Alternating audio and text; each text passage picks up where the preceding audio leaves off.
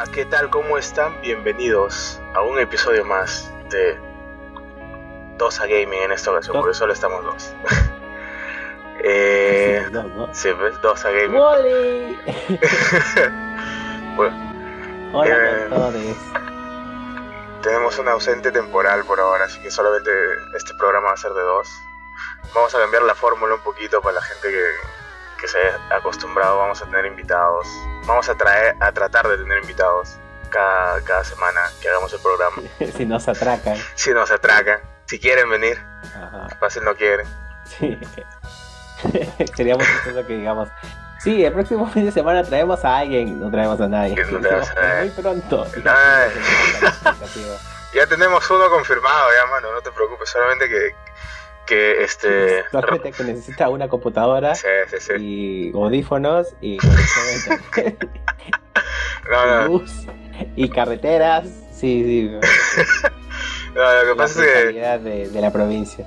es que, la- no, o sea, ya vino, está, está sentándose recién acá a Lima, ¿no? De nuevo, porque Ah, ya, ya, ya. ya ha vivido antes acá, pero una, una empresa que no voy a nombrar le ha fallado en, en la, en la implementación de su conexión de internet. Ah, está, está yendo de a pocos. Recién se está acostumbrando a, a- a eso que llamamos agua potable. Tampoco tanto, ¿me? tampoco se tampoco se viene de, de- pues, de dónde está mi hermano. No, ¿me? Viene de acá nomás cerquita. De acá a 40 Está minutos. bien, amigo. Está bien, papu. ¿Qué tal, pero- amigo? ¿Qué tal tu año? ¿Qué hiciste tu año nuevo? ¿A quién, ¿A qué reventaste? ¿A quién le reventaste? Puta nada, weón. Este. Mi año nuevo la pasé en realidad.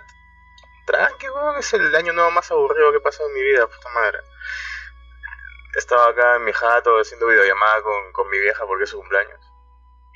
Y. Eso qué piña. Sí, ¿ves? Mi cena, mi cena de año nuevo fue un, este, un twister de KFC, weón. Así de triste. Oye, ¿y, dónde- ¿y por qué no te fuiste con ella? ¿Con quién? Con tu mami. Ah, porque ella está en Chipote, pues, men. Ah, su. Sí, sí, es pero- que no puedes agarrar tu, tu micrazo, tu 60 so y ir hasta allá. No, para tener el pincho pasarla con mi vieja. si hubiese Ah, querido, bueno. si hubiese querido Ah, ir, lo hubiese bueno. hecho, pues, mano, pero no. Me, me haces decirlo acá, pues, en público, así, no. Para Eh, que- te vaya conociendo a ti y a tu oscuro corazón. De, cucharitas tengo que irlo sacando. no, Está no. bien, mano, está bien. ¿Qué te va a decir, mano? ¿Qué te va a decir? Son co- cosas de la vida. Cosas, vicisitudes de la vida, como decía el Freud. no, yo te doy el beneficio de la duda. Yo sé que no lo has hecho porque no quieres exponerla a que por A o B tú adquieras el virus en el carro y se lo transmitas ahí. Así de puro es tu corazón. ¿no? No. Me tienes mucha fe, hermano. Mucha fe tienes. Pero A va- todo el mundo le tengo fe. vamos a decir que sí, man. Vamos a decir que sí. ¿Tú qué has Porque hecho? tu mami escucha, porque tu mami escucha el podcast, por eso solamente lo digo. Solo, eh. Ah, ella ya sabe, ya también. Por las weas. Qué horrible, qué horrible ser. Dif- disfunción familiar, man. Ya. Perú, Mira, bro. Perú, ya. Oye, ¿y tú qué has hecho, man? ¿Tú, tú la has pasado mejor? Eh, Tú cuéntame. estuve- no, no lo sé, estaba tranqui. Eh, me fui a, a la casa de, de una amiga a ver películas. Uy, uy, uy. A ver, Sí. película. Y sí, Así le dicen ahora. fuimos a, a- así le dicen ahora. Y nada, caminé un montón en búsqueda de un Baileys de Tutti Frutti o algo así, que A no había verga. por ningún lado, mano. Y literal, cuando voy al último lugar de este, esta tienda de supermercados con la W, eh, voy, voy al estante y literal veo un puntito rosa. No, no la botella, un puntito rosa. Y digo, ¿qué es eso? Me acelero el paso y veo que otro man estaba también acelerando el paso. Y digo, "Pucha, tu madre, he caminado demasiado, he ido a dos otros lugares, no me voy a perder esta mierda. Y puta, creo que un poco más troté entre toda la multitud y pa, chapé. Como que chapa una flaca en un kilo, pa, chapé cintura, agarré la botella y pa, trae mierda. Y A la la verga. última botella, weón. La última Puta. botella, en- tuve que ir a tres lugares previos donde se había acabado esa tontera. No sé si es edición limitada, pero Bueno, Puta, le cumplí, le, le cumplí el caprichito a mi amiga y ya dije, te tomas todo eso. qué buena ah, su- oh, qué, qué buen amigo que eres, ¿eh? Qué buen amigo que eres, ¿eh? Ahora me chupas. Este, El Baileys, el Baileys, el Baileys, obviamente. Obviamente. Ah, sí. entonces, este, todo, todo así, agarro el vaso, ¿no? Le, le meto su hielo en los bordes, le meto hielo dentro, pongo el, el Baileys así, con su, con su servilletita, todo, todo un dandy, ¿ves? Se lo doy, le digo, a ver si te gusta. Lo toma y dice, "Mm, sabe a jarabe. Yo, pues te vas a tener que tomar ese jarabe con chato madre, te lo vas a tener que tomar todo, porque por las huevas no he pagado la cantidad que vale, ¿no? A la No, no, sí me gusta, me dice. Ah, ya, está bien. Le gusta el jarabe, Y- está bien. Le, sí, le gusta el jarabe. Y se lo, se lo acabó. ¿Y sabes cuál es la historia triste de todo esto? Que ni siquiera estaba picada. Puta mano. Puta mano. F, F en los comentarios. Pero campi- ¿campeonaste o no campeonaste igual? ¿Cómo es? No, bueno, todo tranqui. No, es pata, estoy jodiendo, es pata. Ah, está bien, está bien. Este. Y nada, después vino otra amiga, después vino el flaco de esta amiga, vimos los fuegos artificiales. Entonces, para esto estábamos en una casa de surco, ¿no? En un cuarto piso. Y podíamos ver el panorama de cómo más o menos eh, los distritos que, o los- las regiones que colindaban con el distrito surco. Como Para los, que no sepan de- para los que no sepan más o menos sobre la estructuración de Lima, Surco es un distrito de clase media, media alta, los cuales, eh, el cual se puede ver un cerro que está lleno de casas de gente muy rica, que es Casuarinas. Hacia la izquierda, pongámoslo, ¿ya? Y hacia la derecha está uno de los barrios quizás más pobres que hay en Lima Centro, que es San Juan de Miraflores. Eh, Esa SJ, parte de. Tablada, Pamplona Alta, Pamplona Baja. No, no están pobres, pero hay, hay, hay zonas pobres. Hay un, do- hay baja, documental ponerlo. para la gente que es de otro país, fácil han visto ese documental que habla de un muro que separa justo la zona de los ricos y la zona de los pobres. Claro, Y- en esta zona de Casuarinas hay un, como que un muro de Berlín que literal separa este, esta zona pituca, pituca ricachona, eh, fresa, de, de la otra realidad del Perú, ¿no? Y es increíble porque solamente es una división. Es el Y famoso por un muro. lado, los que tienen plata, agua, desagüe, luz, y el otro lado, ni mierda. Pudiendo compartirlo, ¿no?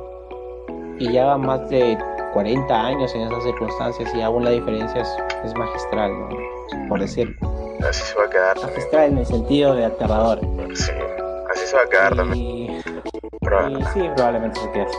Bueno, la cuestión es que cuando fuimos a ver, y esta es la paradoja, cuando fuimos a ver si a alguien se le antojaba los fuegos artificiales, porque hay una iniciativa que me parece recontra positiva, pero que genera mucho debate, que es si tenemos que seguir empleando fuegos artificiales en las celebraciones. Para quien no lo sepa, en Perú las restricciones del uso de fuegos artificiales casi son inexistentes. O si las hay, nadie las ha leído, nadie Todo el mundo se las pasa por la los huevos, las man. conoce.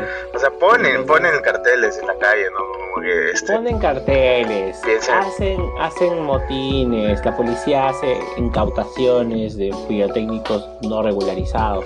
pero siguen Pero consiguiéndolo. La gente ¿De dónde será? No sé de dónde sacan tanta pólvora, huevón. No sé si hay algún almacén de pólvora en, Poco- en Lima que... Un poco más si los hacen ellos mismos, ¿no? Yo creo que los hacen ellos. al cacho. Huevón, yo he tratado de hacer pólvora en el colegio con unos amigos. No se puede. Es dificilísimo. Es difícil hacer pólvora.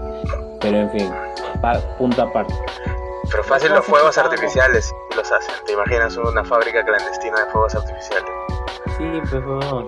Qué thriller, qué miedo. que Puta madre. explote esa fábrica. Vamos a carajo todos. Eh, bueno, la cosa que estábamos viendo por el cuarto piso, te comento, entonces se ve en plenitud estos dos puntos. Y veías por un lado casuarinas, los pitucos, así como que lanzando ¡pum! algunos cohetes, ¿no? Me imagino que la mayoría se fue a la playa, esos hijos de puta. Eh, pero lanzando sus cohetitos, tres, cuatro. Y del lado derecho, donde supuestamente está la gente pobre, clase media, media baja, repleto de luces y de cohetes. Ahí se valió cuerno los animales, los chicos con, con problemas con autismo, este, con espectro autista, con espectro autista, con, con, otro tipo de enfermedades este, que, o, de circunstancias que hacen compleja su interacción con el ser humano, o que no pueden entender la, la realidad de un cohete, ¿no? Que no te va a hacer daño, que no está cerca, que solo es ruido, que solo es luz. Entonces... Los viejitos eh, con estrés postraumático posguerra también. Estrés postraumático posguerra. Nadie piensa en ellos. En Ecuador, nadie piensa en ellos. Saludo para las Fuerzas Armadas en el, combate. El único, la, única guerra que ganamos contra Ecuador, que está en el reverso de todos los libros bruños. nadie ha leído. Nadie ha leído que ganamos una guerra, concha su madre. nadie se lo imagina, nadie se lo imagina. Nadie. Eh, bueno, y pucha, eso fue como que, ¿what the fuck? ¿Por qué supuestamente estos manes no tienen tanta plata, gastan tanto en cohetes? No, pero sí, huevón, o sea, es, es algo... 2021, o sea, ¿dónde está el COVID en estos lugares? Está descuadra totalmente. O sea, es este. Siempre, siempre he escuchado que, mis amigos o mis tíos comentan ese, tipo de cosas, ¿no? Eh, tenía una. La familia de, de una amiga. Eh, me invitó una vez por Navidad y vivían en una zona de Miraflores que estaba como que cerca también a una, a una zona eh, más o menos pobre.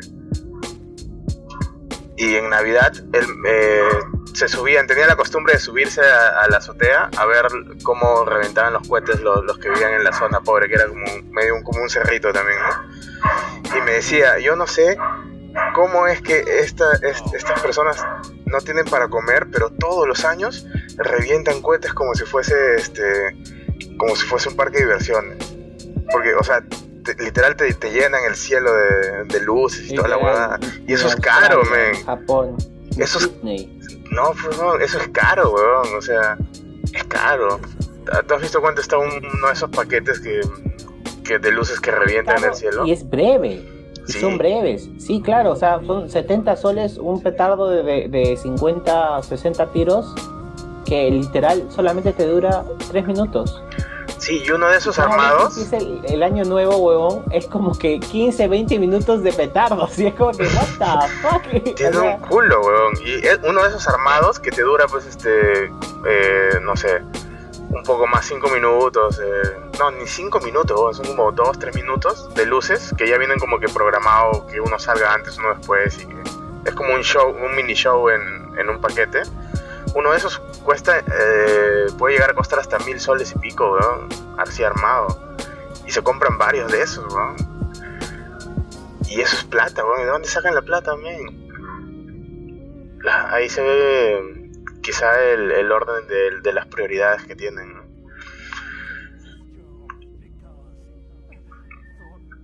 Sí, en fin.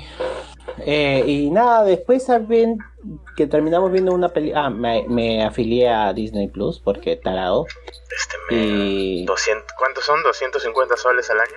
No, pues no he pagado el año, se paga mensualidad nomás. Y, y, estoy buscando que se acaben los 7 días gratis como para. Ya, chao y voy a tratar de aprovecharlos al máximo. Pues me voy a volver a ver toda la, toda la saga de, Star Wars, me voy a ver todos los episodios de Spider-Man noventeros, eh, los, X-Men, claro, lo, rico, lo jugoso. También hay este. Eh, no quiero decir, pero creo que es así: Gravity Falls. Gravity Falls, ese también es de Disney, sí.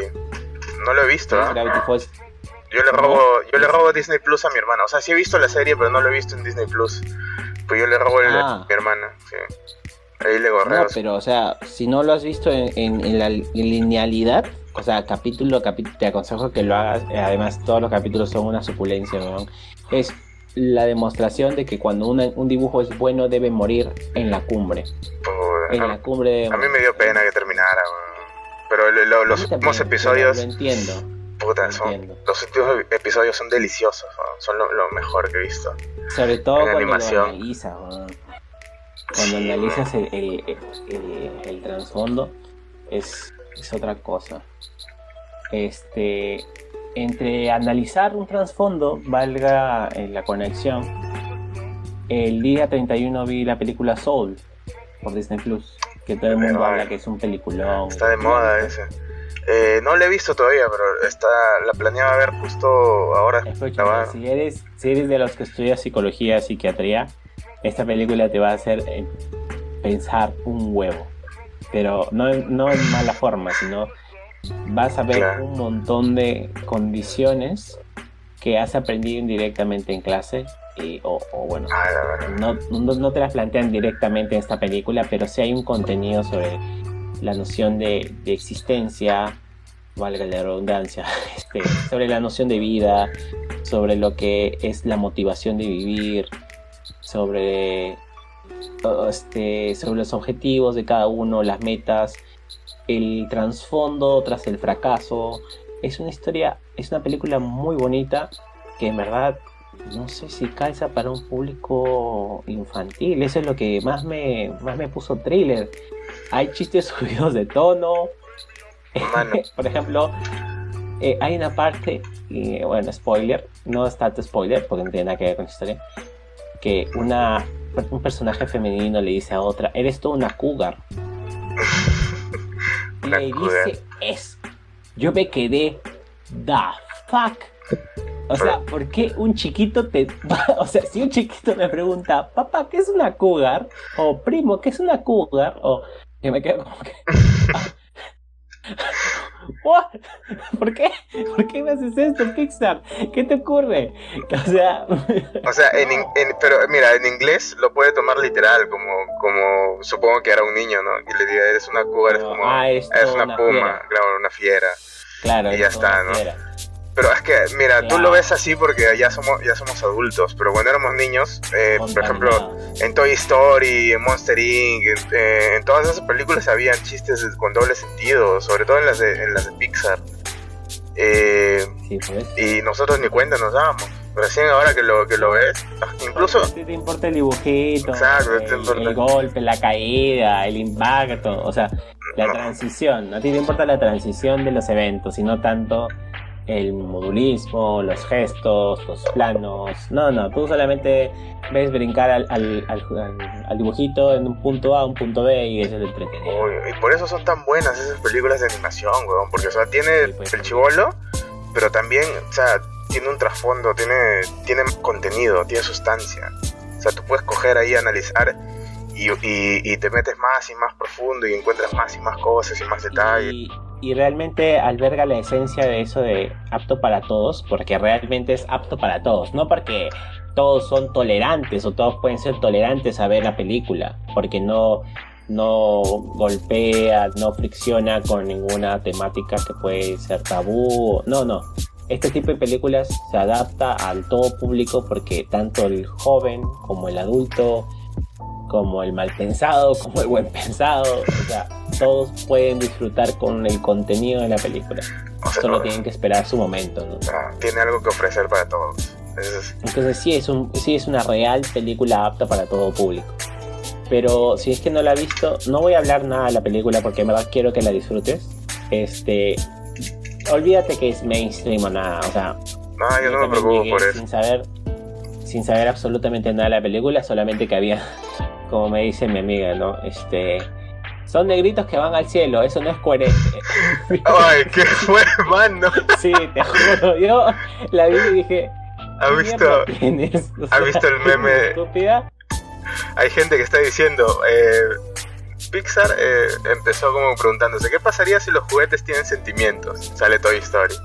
¿Qué pasaría si los carros tienen sentimientos? Sale Cars. no, no, ¿Qué no, ¿Qué pasaría si los sentimientos tienen sentimientos? Sale intensamente. Y ahora han puesto, han puesto, ¿qué pasaría si los negros tienen sentimientos? Y sale Soul, weón. Hijos de puta. La máxima, la máxima pregunta, ¿no?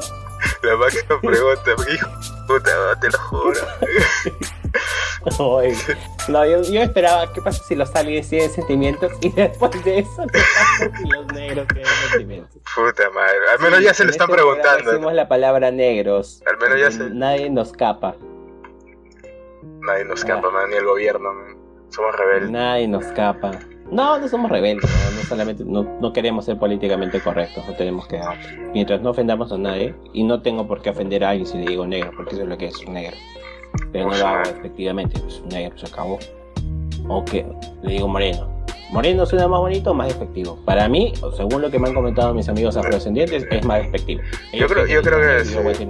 Yo creo que es racismo encubierto, el andarse con cuidado, de ay no le digas negro, dile este, moreno. Morenito. No dile negro, mano. Puta. Mira, mi, mi vieja, que es la persona más racista que conozco, les dice a los negros, les dice negritos, y les dice que es con cariño.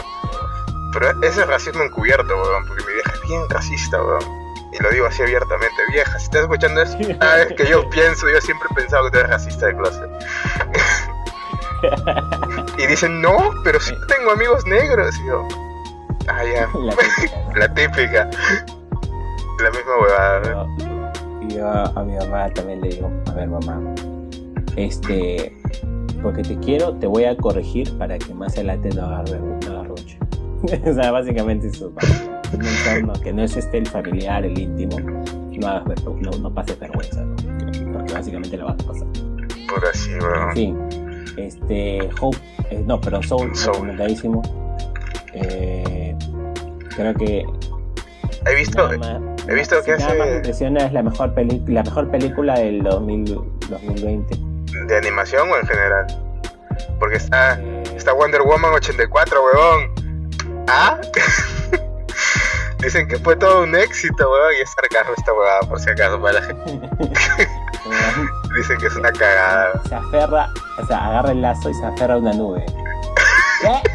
acá, viene, acá viene el meme, acá viene el meme del, del huevón de, que reclama la película en polvos azules.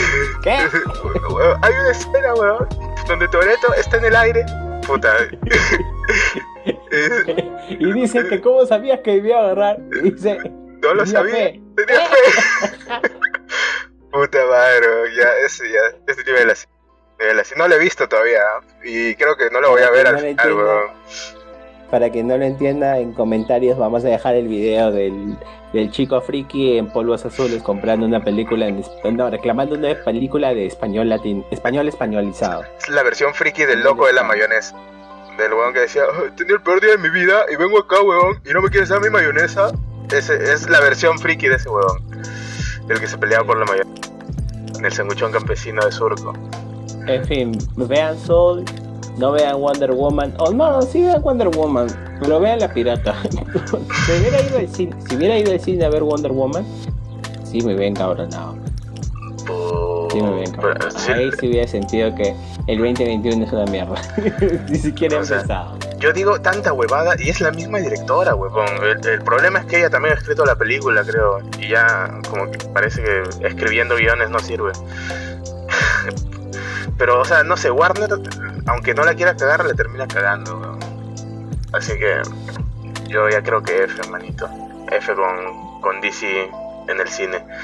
Ah, y vi que en Soul este hacía hacía este hacía un cameo mi ex, weón. ¿Has visto el meme? De la gotita que dice de la gotita que dice soy un megalómano manipulador. Se ha vuelto popular, weón. ¿No has visto?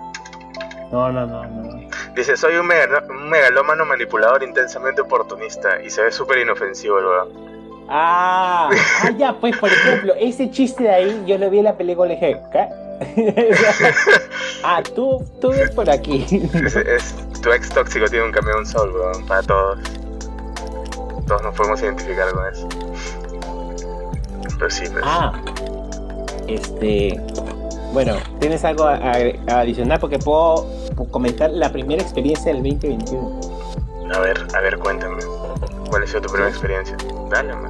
Lánzala. Después de, de interaccionar indirectamente y después directamente con esta persona, decidí eh, quedar en buenos términos y quedar en paces con mi ex. Ah, la mano, no. Alucina. No, pero Son, son amigos. pero ya no es una pero ya no es una cuestión de este, ah, voy a regresar o tengo la ilusión de regresar. No, no, no, no. Acá es, ¿sabes qué? Yo la cagué, tú la cagaste, quedemos bien. Y bueno, siento que ha sido lo más maduro que he hecho en el puto año. Ha sido lo más maduro que he hecho en el puto año. Es, como decir, ¿sabes qué? Este, tuvimos nuestras diferencias, tuviste un mal comportamiento, yo tuve en parte una respuesta equivocada, no hubo agresión, no hubo, así nos sacamos la mierda, pero solamente hablando. Este, pero sí, pero yo nunca le hice sentir mal, ella sí me hizo sentir mal, ella lo reconoció, me pidió, hasta ahora me pide disculpas por todo eso. Y, pero nada, o sea, aprendí a sanar en todo este año que estuve trabajando como un enfermo de mierda, en todo lo que es COVID, y ya, y ahora no tengo ningún resentimiento, pero necesitaba como hacérselo saber para estar más tranquilo conmigo mismo, ¿no? Necesitas un cierre, como le dicen, ¿no? El cierre. sí, y fue, y fue el cierre. Y creo que, que estuvo bien porque ante todas las cosas, esta persona es, es buena persona, solo que tiene problemas y que necesita resolverlos. Pero eh, eso ya no depende de mí, solamente depende de ella, eso ya lo entendí y alucina. Entonces, todo eso se lo expliqué y, y, bacana. Pero obviamente te estoy hablando que el beneficio, el único beneficio que yo estoy contemplando es el mío. De por fin sentirme más tranquilo como persona y todo lo demás. Y ya, es mi primera resolución de año nuevo. y no, no hubo remember ni nada. No, está bien, te, voy a preguntar eso. Me pongo modo psicólogo. tampoco te escucho. Tampoco siente que te conozco, weón. Sabía que ibas a preguntar más. No, no, no. Cuando, cuando, me dices eso me pongo en modo psicólogo. Y te digo, sería bueno un programa, ¿no? Así como consejos para, para superar a alguien que te ha hecho daño. Estilo... Sí, podríamos hacer un lado B. Un lado B. no tiene nada que ver con videojuegos, pero... No tiene nada que... Recomendamos videojuegos para, superar al que te ha hecho daño. Doom 2006, para matar demonios. Podría, podría pedirte unos, unos, este, unos brownies, brownies particulares, tú los consumes, yo te veo consumirlos y nos cagamos de risa. y mientras reflexionamos esta huevada. Es más, puede, puede haber invitadas. Ah, puede ser. invitadas, guiño, guiño, codo. Ah, mano, ya, ya. Ah. Estamos con eso, ya. ya, ya, está bien. Está amigo, ¿qué nuevo tienes en tu vida, amigo? Cuéntame. A ver.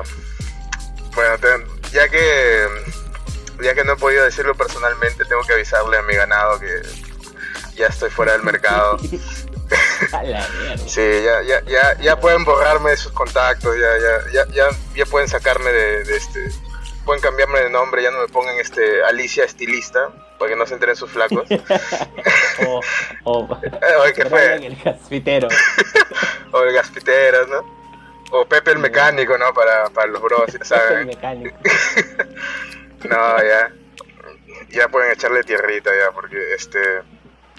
Así es, hermano, ¿no? Tú sabes que llega un ah, punto de... Estás abandonando todos tus privilegios de macho misógino, o sea que debe ser importante, y lo has dicho públicamente, o sea, debe ser doblemente importante.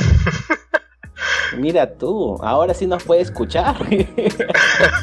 ahora sí nos puede escuchar sin, no, ya, ya los, personaje. Ya los he escuchado antes, ya, ya yo, yo, le he dicho que, que, es un personaje, pero igual, o sea, sí, men. Ah, sí. ¿Para qué te voy a mentir? Es importante. Ya, y, y, escúchame, ¿y quién de los tres le cae más hasta el pincho? Yo. Eh, no, no, no, no. Eh, adivina quién. no quiero hablar mal de los ausentes, ¿no? O sea, le caía bien, le caía de la puta madre, eh, porque es hater, pero... Estamos hablando, estamos hablando en el contexto del podcast, ¿no? Ajá. claro. En el contexto del podcast todavía le sigue cayendo de la puta madre. Así que no hay problema. Ah, Los tres les caíamos bien. Uy, yo su O sea que la vida real, uy carajo. No, ya, no puedo, sin comentarios, sin comentarios. Vamos a otros temas, amigo, que esto se desborda.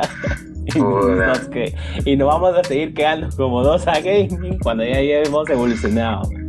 Ya habíamos evolucionado y no, no puede ser así, Un paso para atrás solo para agarrar impulso. Yo, yo solo voy a decir algo, por algo no cambié el logo, Era una predicción. Era una predicción, huevón. Era una predicción.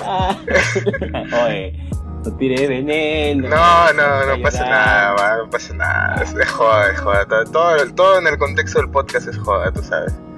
Todos sabemos eso. Sí. Espero. Y si no, ya se, te lo estoy recordando. Y. ¿Sí ves? Ah, y. Nada, pues empezamos el bicentenario de, del Perú, ¿no? De la puta madre. En, la verga. Bonito bicentenario. Eh, con el huevón de Sagasti que quiere pedir un préstamo. Eh, con el COVID repuntando. Con el COVID repuntando. ¿Has visto los números, weón? Está subiendo, weón, ya. Ya no hay camas. Ya no hay camas. Ya no hay camas en Lima. En provincia sí, pero, escucha, así, como que un puñadito aquí, otro puñadito acá. Eh, en Lima, al menos lo que es sector eh, público, entra, sale alguien, entra otra persona al toque, a los segundos, ni siquiera cambian las sábanas, creo. O sea, de frente, como ¡pum! Ya. Lanzan el cuerpo, sin exagerarte. Y es que sí, o sea, el rebrote ha sido intenso. Eh, probablemente en las, estas dos semanas que vienen vamos a ver las secuelas de lo que fue esas fiestas locasas, barranquinazas, este, tanto del lado de los pitucos como del lado de, la gente menos, este, todo el mundo, eh, todo el mundo, ya no vamos a ser clasistas, todo el mundo, todo el mundo, no importa cuánto tienes, o quién eres, o de dónde vienes, lo que sabes, no. Mira, como todo el mundo ha dicho, nadie me va a quitar mi año nuevo de mierda, porque este año ha sido una mierda, y por alguna razón yo creo que con una cábala de emborracharme y perrear intensamente una sola puta noche, las cosas van a cambiar. Y nos jodieron es como la creencia que despedir el 2020 va a hacer que desaparezca el COVID, ¿no?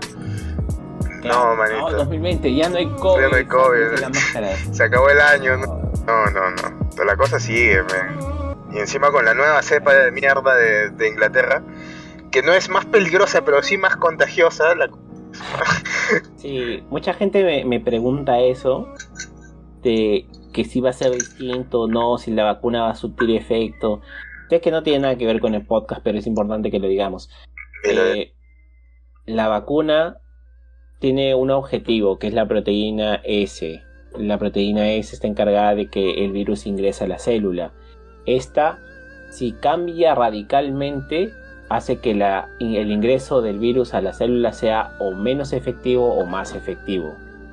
Eh, si es menos efectivo el virus no puede ser patológico, por ende ya no nos haría daño. Eso es lo que hubiéramos querido que pasara. Pero pasó, no pasó.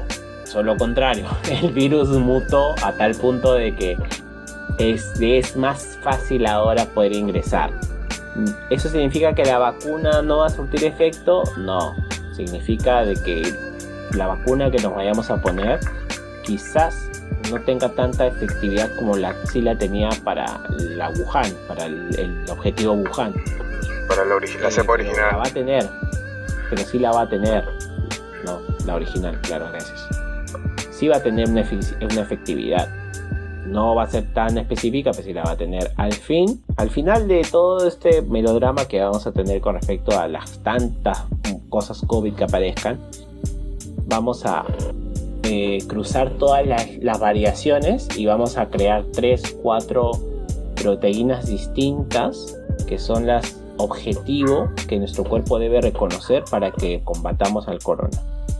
Que, se haya, que Inglaterra se haya adelantado y haya descubierto una nueva secuencia y ellos la hayan nombrado como la secuencia inglesa, ah, no significa de que en otras partes del mundo no exista ya una secuencia así para bien o para mal. Claro, ellos son los primeros en reconocerla nada más. ellos son los primeros en reconocerla, pero eso no significa que no existen en otros lados unas que aún no han sido reconocidas. ¿No? Eso, implica, eso implicaría bastantes cosas a nivel epidemiológico. Por otro lado, eh, mucha gente dice también, oye, pero nosotros no sabemos cuáles van a ser las, los efectos secundarios, o que las vacunas han salido muy rápido, y X cosas más este, sacadas de contexto o, que la genética me va a cambiar porque me coloco una vacuna. Te vas a volver mutante, man. Lo mejor, te, te, vuelves X-Men, weón, ¿no? Ah, yo llegué a un punto en donde digo, ¿saben Si ustedes creen que en verdad les va a pasar todo eso y yo les expliqué que no y no me creen, no se la pongan. Mejor para mí. así tengo más chance de que me llegue una vacuna. Así de frío. Frío madre. el 2021. Si no te quieres colocar la vacuna, no te la coloques más, no. Ya, ya, me vale, me vale pito. Me vale pito. O sea, si tú crees que una vacuna va a cambiar la estructura de tus células, entonces, bienvenido amigo, pasa adelante, pasa, pasa a, a la vida moderna, sigue, sigue leyendo el trome, sigue educándote con, los chi- chistes, con los chistes misios del, del, del chicle. Estoy no sé. escuchando tu radio Cosmos en la, en la madrugada. Claro. Sigue creyendo que lo que Anthony Choi te dice es real. Sigue creyendo que Pérez Alvera solamente consume magnesol. Claro, sigue creyendo que el magnesol funciona. Sigue creyendo que la vitamina C en verdad hace algo en los resfriados. Puta. dale, dale. Ya, ¿qué Yo se va a me, voy a, yo me voy a vacunar. Sé que no va a pasar absolutamente nada. Porque, porque eso, eso es una vacuna. Solamente eso. No es todo, todo el virus. Es una parte del virus que más ni siquiera hace daño. Eh, en fin. ¿Cuáles son tus predicciones entonces? Ahora, ahora que ya sí, estamos, Vamos a pasar a, a las predicciones esotéricas. ya que, ya que hemos visto, ¿sabes qué me dijo mi, mi, mi hermana 2A en, en la videollamada de, de Año Nuevo? ¿Sabes qué, me- ¿sabes qué tuvo la, la indecencia de preguntarme mi hermana en, en Año Nuevo? Que si había visto las predicciones de las brujas en, en- en el Canal 2. Ah, buena conversación, ¿ah? Buena De- interacción. la Buena relación madre. hermano-hermana. Sí, Ya veo que ustedes se conocen un culo, ¿no? Ahí, pim, pam, pim. No, ella, sa- lo peor es que ella sabe, ella sabe, ella sabe. Pero lo, lo- yo lo hace por joder, lo hace por joder. Sí. Sí, ah, seguramente. Vamos a ver predicciones más realistas acá entonces, hermano. Ya que tú eres experto en esto, de estadística. A ver, no, un poquito, porque vamos a ir, vamos a ir sacando ciertas cositas. Eh, por alguna razón que desconozco, quizás relacionado a nuestro contexto sociopolítico, la cantidad de pruebas este, eh, serológicas, no, las moleculares que se hicieron hace desde noviembre hasta diciembre bajó drásticamente, pero drásticamente. Y es que la percepción de la mayoría era como que nosotros estábamos en, en la bajada de la primera ola y todo el mundo se descuidó totalmente. Empezaron a tener mayores libertades. Pasamos a la fase 4 del plan de gobierno de Perú, en el cual daban mayores libertades a gimnasios, restaurantes, cines, X cosas más. Bares también están Bacán. abiertos ya, ¿no? Pero ¿qué ocurrió? Que ese, esa libertad se dio a, a la par de un plan que pudiera centrarse en focos ya conocidos de la capital y comenzar a testear a la gente a lo loco. Porque ya contamos con insumos, porque ningún país nos está embargando insumos, al inicio sí lo hacían, y hay que decirlo en la cara pelada, países productores de insumos para, para hacer este tipo de procedimientos nos lo quitaban, no nos lo robaban, simplemente decían no les podemos vender porque mi gobierno nos está, nos está pidiendo que lo vendamos a ellos primero, ¿no? Y normal, o sea, el país primero. El, pa- el país de uno es primero siempre, ¿verdad? Sus ciudadanos Claro. son primeros siempre. Patriotismo. Eh, sí, es que así, así es el mundo globalizado, ¿no? Así es el capitalismo, no, no le veo nada de malo, ¿verdad? O sea, son las cosas tal cual son. Eh, tiene que cambiar, sí, pero hasta el momento es el modelo. No hay esa excusa ya. O sea, ya recibimos reactivos, ya tenemos máquinas, la gente ya se capacitó, ya saben cómo hacer un PCR, ya saben cómo sacar un hisopado. Tiempo de práctica ya ha habido. ¿Por qué de la nada de hacer 22.000 pruebas semanales pasamos a hacer 5.000? 4.000. Semanales. 4.000 semanales. 4.000 semanales te hacía yo en la primera etapa, hablamos en marzo. Y manualmente, ¿ah? ahora tenemos máquinas automatizadas. ¿Qué ocurrió? ¿Qué pasó? Lo sabremos en un futuro. Pero es en esta etapa que hicimos tan pocas pruebas que no pudimos decirle a la gente que se mantengan en cuarentena porque en- les mostramos en su cara que estaban contaminados, que la gente comenzó a esparcirse y a irse a otros lados del Perú con toda la libertad mundo. Eso ha generado una serie de consecuencias que ahora las vamos a ver. Y esto es parte del vaticinio. Yo tengo una teoría de, de por qué ha, ha, empezado a bajar las pruebas. Si, en principio era porque no había. Ahora yo, yo creo que, o sea, Pizcarra, a pesar de, de ser medio rata, también, eh, le daba algo al, al pueblo que, realmente necesitaba desde hace tiempo, de hecho, creo, no solamente ahora, sino desde hace tiempo, que era eh, esta figura figura paterna, por así decirlo, de una forma, ¿no? El, men que te hacía todo, que te salía a hablar cada rato y te decía, oye, están subiendo, cuídense por favor, pónganse su mascarilla, no se reúnan.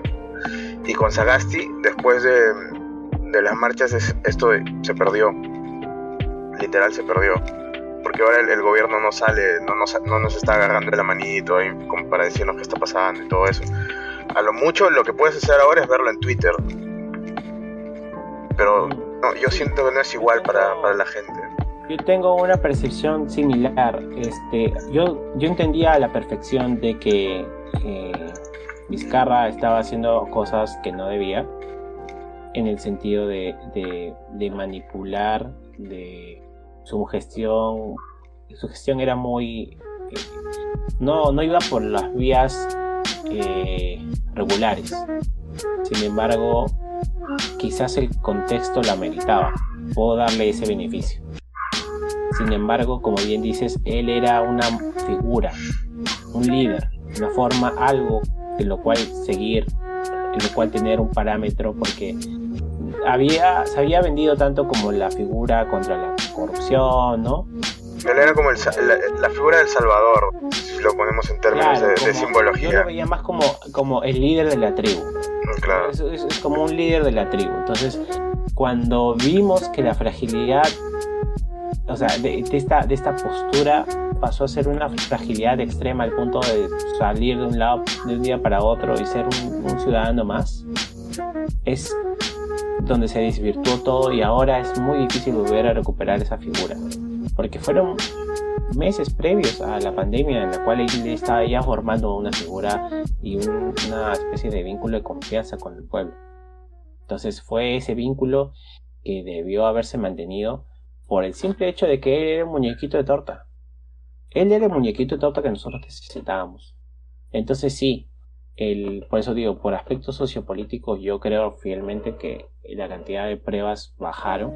Hubo alguien que simplemente dijo, ya nadie me está presionando, ¿por qué tenemos que seguirlo haciendo si igual me sigue chorreando plata? Y dejaron de hacer. Así es, así. Esto ha generado que exista una, eh, un, un falseo sobre los datos. Es decir, la cantidad de gente que se está contaminando ahorita es mayor a la que probablemente nosotros podemos eh, evaluar. Si bien la enfermedad ya llegó al millón de contaminados en el Perú y solamente 35 mil, y no quiero ser despectivo con decir 35 mil, o sea, a mí, a Abraham y a todos nos afecta la cantidad de fallecidos que han ocurrido en Perú de sobremanera. Pero siendo un poco fríos y evaluándolo solamente en el plano analítico, un, un millón de habitantes han, se han contaminado y solo 35 mil han fallecido. Es 3% aproximadamente, es poco. O sea que el virus no es tan letal como nosotros podemos pensar que lo es. Pero el virus sigue ahí. Y lo que va a pasar ahora es que la cantidad de esa proporción de 3% va a aumentar de sobremanera. Y es debido a, esta, a este repunte y por ende yo no creo que haya una segunda, no creo que haya existido una segunda ola en el Perú. Yo creo que siempre estuvimos en una ola, solo que esta ola tuvo dos curvas. no sé si me dejo entender. Claro. Es que bajó un poquito pero volvió a mantenerse. O sea, nunca fue una curva entera de subir y bajar la misma proporción. Nunca ocurrió eso. Acá al menos no. O sea, hubo un momento en el que, claro, en el que no tuvimos nuevos infectados al día, pero eso puede ser también por lo que me dices, del, del falseo de datos. Ajá, por la falsedad de datos. Y, o sea, siempre estuvimos así. Ahora solamente. Mis, mis vaticinios es que más gente va, va, a morir, esa proporción se va a desaparecer, la vacuna eh, ¿Cuándo llegará la vacuna? Hay una vacuna que, que, que es de que ha sido probada de China. Que acaban de darle una provisión, una aprobación condicional. Hay una que ya llegó, creo. Que ya le están eh, repartiendo. Cayetano y, y San Marcos están haciendo, siguen haciendo las pruebas de, de los efectos a base de la vacuna. Eh, va bien, y nada, pues hubo todo un tema de que nosotros nunca llegamos a comprar vacunas, que solamente estuvimos en diálogo, que los otros países ya tienen vacunas. Eh, yo, creo que para junio, enero, febrero, marzo, marzo, abril, para abril ya comenzará la vacuna de, de personas regulares. En abril. primero obviamente se van a vacunar los del sector salud. Y mucha gente lo hace. Pero ¿por qué se tienen que vacunar ellos primero? ¿Por qué no los ancianitos? Porque carajo, ellos están en el frente. o sea... Ellos están más en contacto. E, ellos son los que tienen el conocimiento para curar a las personas. Ellos son los que están constantemente exponiéndose a personas. Y tú les vas a decir, no, pero mi abuelito importa más. No jodas, pues. O sea, tres, tres, tres céntimos de cerebro, por favor. Y nada, simplemente eso. No puedo decir más porque no, no, no sabemos qué más va a pasar. Ah, consejos, no vayan al cine. ¿Ya está abierto? ¿Ya está abierto? Sí, lo van a abrir. Todavía no lo abren. En algún momento. Los gimnasios tampoco. Mira, eh, para los gimnasios yo puedo recomendar algo muy práctico. Junten, hagan manchita y busquen a un entrenador o entrenadora profesional y, que vayan al parque a hacer ejercicio con distanciamiento social. Se acabó. Lo que jode son los equipos. O sea, yo como, como asiduo usuario de gimnasios, lo que jode son los equipos. O sea, porque tú puedes hacer este ejercicio al aire libre y todo lo que quieras, pero hay una diferencia abismal entre hacer ejercicios cardiovasculares para mantenerte y el este y meterle digamos un entrenamiento progresivo o sea, de carga progresiva, que eso solo lo puedes hacer con máquinas. Ahí, ahí sí yo aplicaría lo del gimnasio, que por una menor cantidad de precio para el ingreso, puedas hacer 45 minutos de máquina. Porque ni cagando te demoras dos horas haciendo pesas, weón. No, no, no. O sea, si descansas lo normal, no te demoras dos horas. Pero la gente que va a tomarse selfies sí se demora hasta cuatro horas haciendo su weá. Pero es que no hace. Sí, me imagino, pero hay gente que no tiene ni mierda que hacer con su vida. O sea, yo literal entro a un gimnasio y lo que quiero es ya salir. este me. No, pero o sea, una rutina bien hecha, bien hecha, te toma de 45 minutos a una hora máximo. Más no te toma. Más no te toma. Hacer más es por la hueva para, esa, ese tipo de gente agarrada que le gusta este, hacer sufrir sus músculos, entonces sí, creo que, sí es aplicable. Pero si vas a hacer cardio y todo lo demás, júntate con tu manchita, contrate con una persona, va a salir más barato y vayan al parque a hacer ejercicio a las 6 de la mañana. Claro, si, si, eres de la gente que justo ahora en cuarentena les ha dado ganas de hacer ejercicio y de mantenerse activos, eh, es la solución del trainer y el aire libre es, más, más factible que, que gimnasio. Aparte hay un, han sacado un estudio acerca de eso, de que dicen que los gimnasios el, el índice de contagio es poquísimo, porque hay países en los que ya han abierto gimnasios hace meses ya. Y dicen que solamente el 3% de los contagios se, se, se, dieron dentro de gimnasios. Cuál es curioso también es una cuestión de ser. Pero igual Bodytech solamente ha abierto una sede, eh, que es la sede principal, y creo que recién va a abrir otra. La sede que está cerca de mi casa, recién, creo que en, marzo va, va, a empezar a funcionar. Así que yo tengo para rato, ¿no?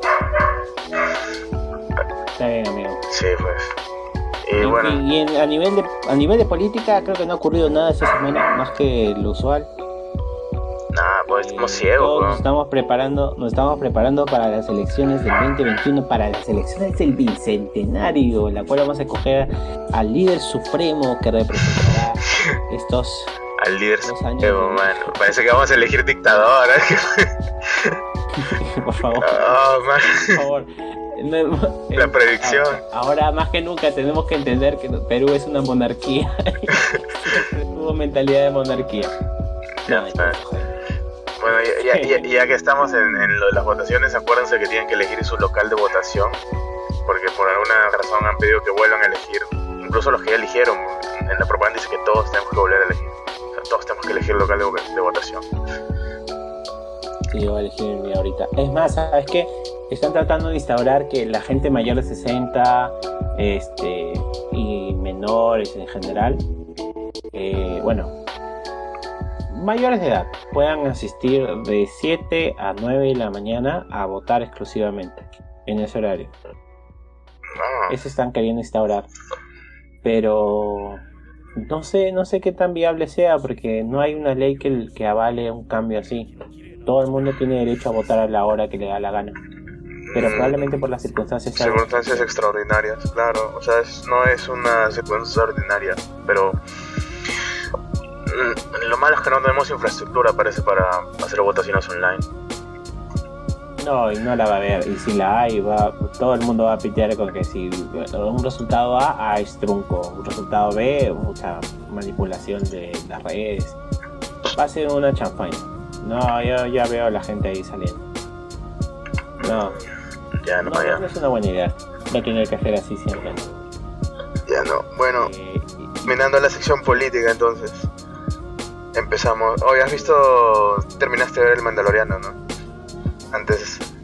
Antes de entrar a videojuegos. Obvio que sí, papi. Para aquellas personas que no lo han visto, por favor, pasen adelante 10 minutos. 10 minutos, de adelante 10 minutos a partir de ahora. Mano, ya, mano, mano. Oh, papá, weón. El final de temporada, ¿qué te pareció? Cuando vi. Vamos por partes, vamos por partes, vamos por partes. Sí, porque si no, esto va a ser de un despelote. Eh, en líneas generales, el Mandaloriano la primera temporada fue enganchante, fue revitalizante, fue volver a conectar con la esencia, la atmósfera que siempre tuvo Star Wars las primeras sagas.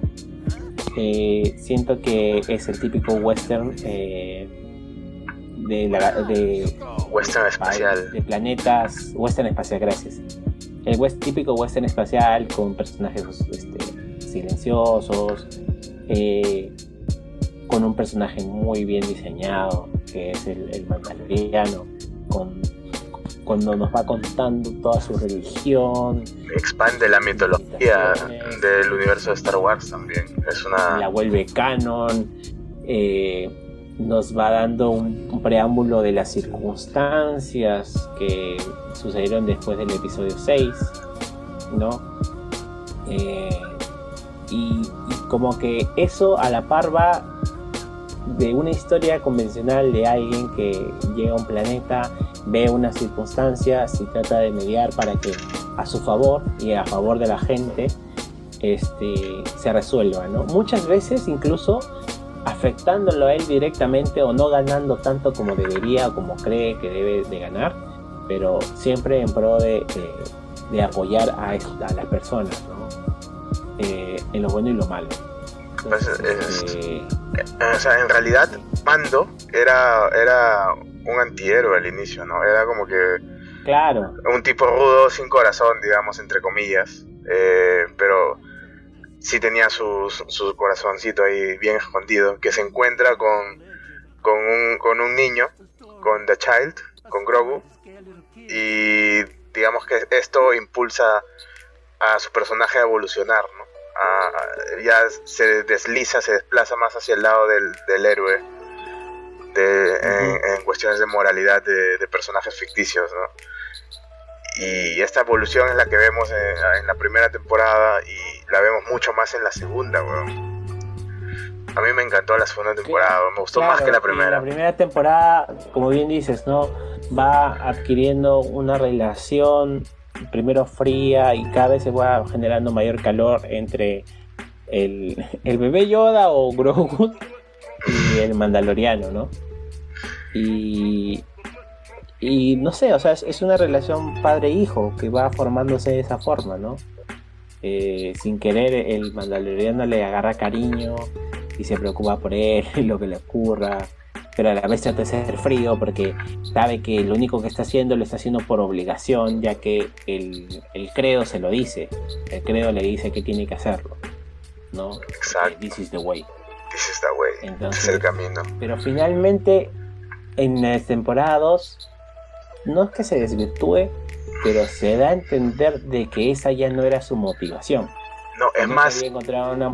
antes de eso, hay un punto crucial en, en la, en la narrativa de la segunda temporada que, que, te, que, te, que ya a ti te prepara para, para no rechazar lo que hace después Mando, que es el momento en el que se encuentra con los otros mandalorianos que se quitan el casco. Y ahí tú te das cuenta de algo, de que el huevón era un niño al que se lo llevaron y lo criaron de acuerdo a un credo que era eh, profesado por mandalorianos extremistas. Y te das cuenta de, que este men tenía esa ideología de este es el camino, nunca quitarse el casco, y que, todo esto era como que una especie de escudo de, que, él, que él utilizaba para, para estar en su zona de confort, digamos, y seguir viviendo y seguir sobreviviendo. O sea, se refugió en esta ideología extremista, en, esta, en este credo extremista. Y cuando tú ves a los otros mandalorianos te das cuenta de eso. Y esto, esto tiene más impacto en lo que hace más adelante, porque creo que ibas a, mencionar también eh, en el momento en el que él abandona su credo por, por salvar a, a, Grogu. Sí, y hay di- distintas situaciones alrededor de, a la mitad casi de la primera temporada y alrededor de- y casi siempre en la segunda, en la cual de a poquitos él va incumpliendo lo que vendría a ser la normativa de su credo, ¿no? Eh, obviamente porque entiende de que nadie lo está vigilando. Eh, pero eso, ¿no? Cómo va rompiendo con el tabú que le habían impuesto en esta secta y de a pocos va eh, poniendo por delante la, eh, la motivación que tiene proteger a, a Grogu, ¿no? Eso me parece lo más bacán de toda la historia. Ya hablando un poco más sobre el desenlace y la segunda temporada en general, este, la segunda temporada, algunos capítulos no los sentí tan buenos como el primero. Hay uno o dos capítulos que los sentí de relleno, pero es un relleno bueno, ¿sabes? Es un relleno que no tiene mucho que ver con la linealidad de los eventos, pero como un episodio alterno me parece bacán también porque me entretuvo. Sí, No sé si te ha pasado lo mismo. o sea, expande el, el, el propio mundo del Mandaloriano, ¿no? O sea, no, no avanza trama, pero es un relleno del bueno, por así decirlo. No es relleno estilo Naruto, que rompe con toda lógica interna que tiene, que tiene este, el anime, el Naruto. Acá el relleno no rompe con la lógica interna de, de la narrativa que te están presentando. Es más, la complementa. Y ese tipo de relleno es, chévere, pues, es chévere verlo. Hay gente que se queja, así, que son la gente que solamente quiere ir al grano, pero sin eso no hubiese sido tampoco tan... no hubiese creado tanta expectativa el, el- el final, ¿no? Me gustó eh, que se llevaran a... spoilers, que se llevaran a, a Grogu y me gustó mucho el episodio en el que en el que van a, a esta a esta instalación del imperio a conseguir el- la ubicación de, de la nave del no me acuerdo cómo se llama el malo pero el que hace de, de los pollos hermanos. Ahí está. Para conseguir la, la ubicación de su nave se tienen que infiltrar en una base del imperio. Me gustó mucho ese episodio. Porque sabes por qué porque profundizan en un personaje secundario que en la primera temporada tú lo odiabas weón o sea tú lo detestas ¿eh? Claro.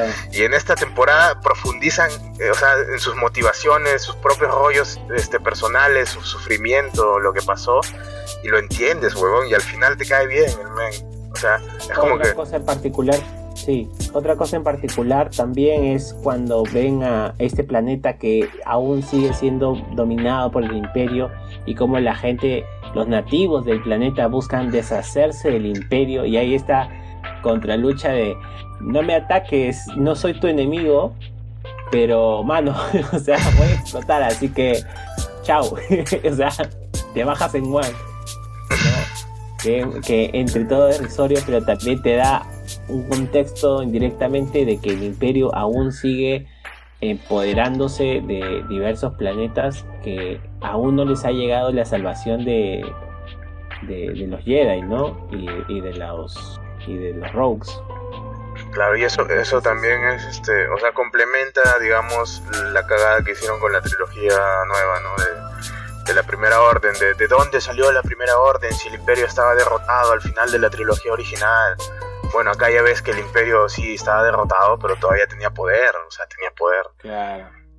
Después, lo de la sangre de Grogut, creo que ya lo hicieron como para que pueda tener cierta conexión con los clones del emperador. Con Palpatine, que cómo está vivo Palpatine. Con Palpatine, claro, ya, ya, tómate esa, tómate esa libertad, este. O sea, no, no, lo no, lo dice explícitamente, pero se sobreentiende para la gente que quizá eh, no esté familiarizado. Nosotros claro.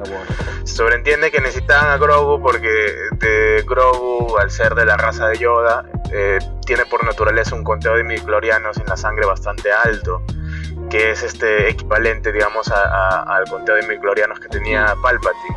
Eh, eh, ¿Qué son los midichlorianos? Los midichlorianos se introdujeron en la segunda trilogía por George Lucas, que supuestamente son como que las partículas que se pueden detectar. Claro que cuantifican qué tan fuerte eres eh, usando la fuerza o qué tan fuerte es tu conexión con la fuerza y por ende qué tan fuerte va a ser tu manejo. Puede tener conexión con la fuerza, pero no poder no puede manipular la fuerza, solo, solo siente la fuerza. Claro, es como el Gen X de los Jedi, por una hueá así, ¿no? Es como el ki de, los Namekusei. Ahí está, como el ki de los Namekusei. Está mejor, como el chakra. Y... Como el, chakra de los Naruto. Claro. Entonces eh, se entiende que el Imperio quería Grogu porque querían eh, resucitar o clonar al, al, Emperador Palpatine. Y eso se ve, se ve incluso como que en un episodio en el que entran a, una, a un laboratorio se ven como que en un tubo, se ven como que como que huevas así que parecían semi-humanas, todas deformes, así, ¿no? Como colones. Pero se nota ahí unas huevaditas. Qué insuloso y qué chucha es eso. Ya, pues parece que Grogu fue crucial para revivir a Palpatine y que saliera en el, en el último episodio que sacaron de Star Wars, en el episodio 9. 9 y por eso está vivo. Esa sería la explicación. Así que regresando a, lo que nos interesa, eh, ¿qué capítulo te gustó más? A mí particularmente me gustó mucho el de Ahsoka. No solo por Ahsoka, ¿ya? Pero sino porque eh, eh, el, contexto en general, ¿no? Otra vez, el imperio, o sea, no, el imperio, sino alguien se impone y domina un lugar de manera dictatorial y le hace una oferta al mandaloriano y el mandaloriano nuevamente se ve como que contrariado porque es o le sigo la corriente a esta flaca para ganarme el metal que es mi, recompensa máxima más que el dinero más que otra cosa porque lo único que yo quiero es seguir reforzando mi armadura este y necesito esa vara de metal. O traiciono o me aíslo con o sea sigo mis principios y busco proteger al, bebé y llevarlo realmente a donde pertenece y por ende tengo que aliarme tanto con la soca que como con la gente de la comunidad y derrocar esta flaca. Entonces, si él hubiera seguido los principios del, del, del cazarrecompensas, él, él, habría recibido la primera propuesta y habría cazado a Soka y la habría devuelto a esta man y la habrían sacado a la mierda. Pero visto como él volvió a dudar una vez más de su credo y dijo no, tengo que hacer las cosas según yo las considero, según lo que me dicen mis sentimientos, según lo que yo protejo.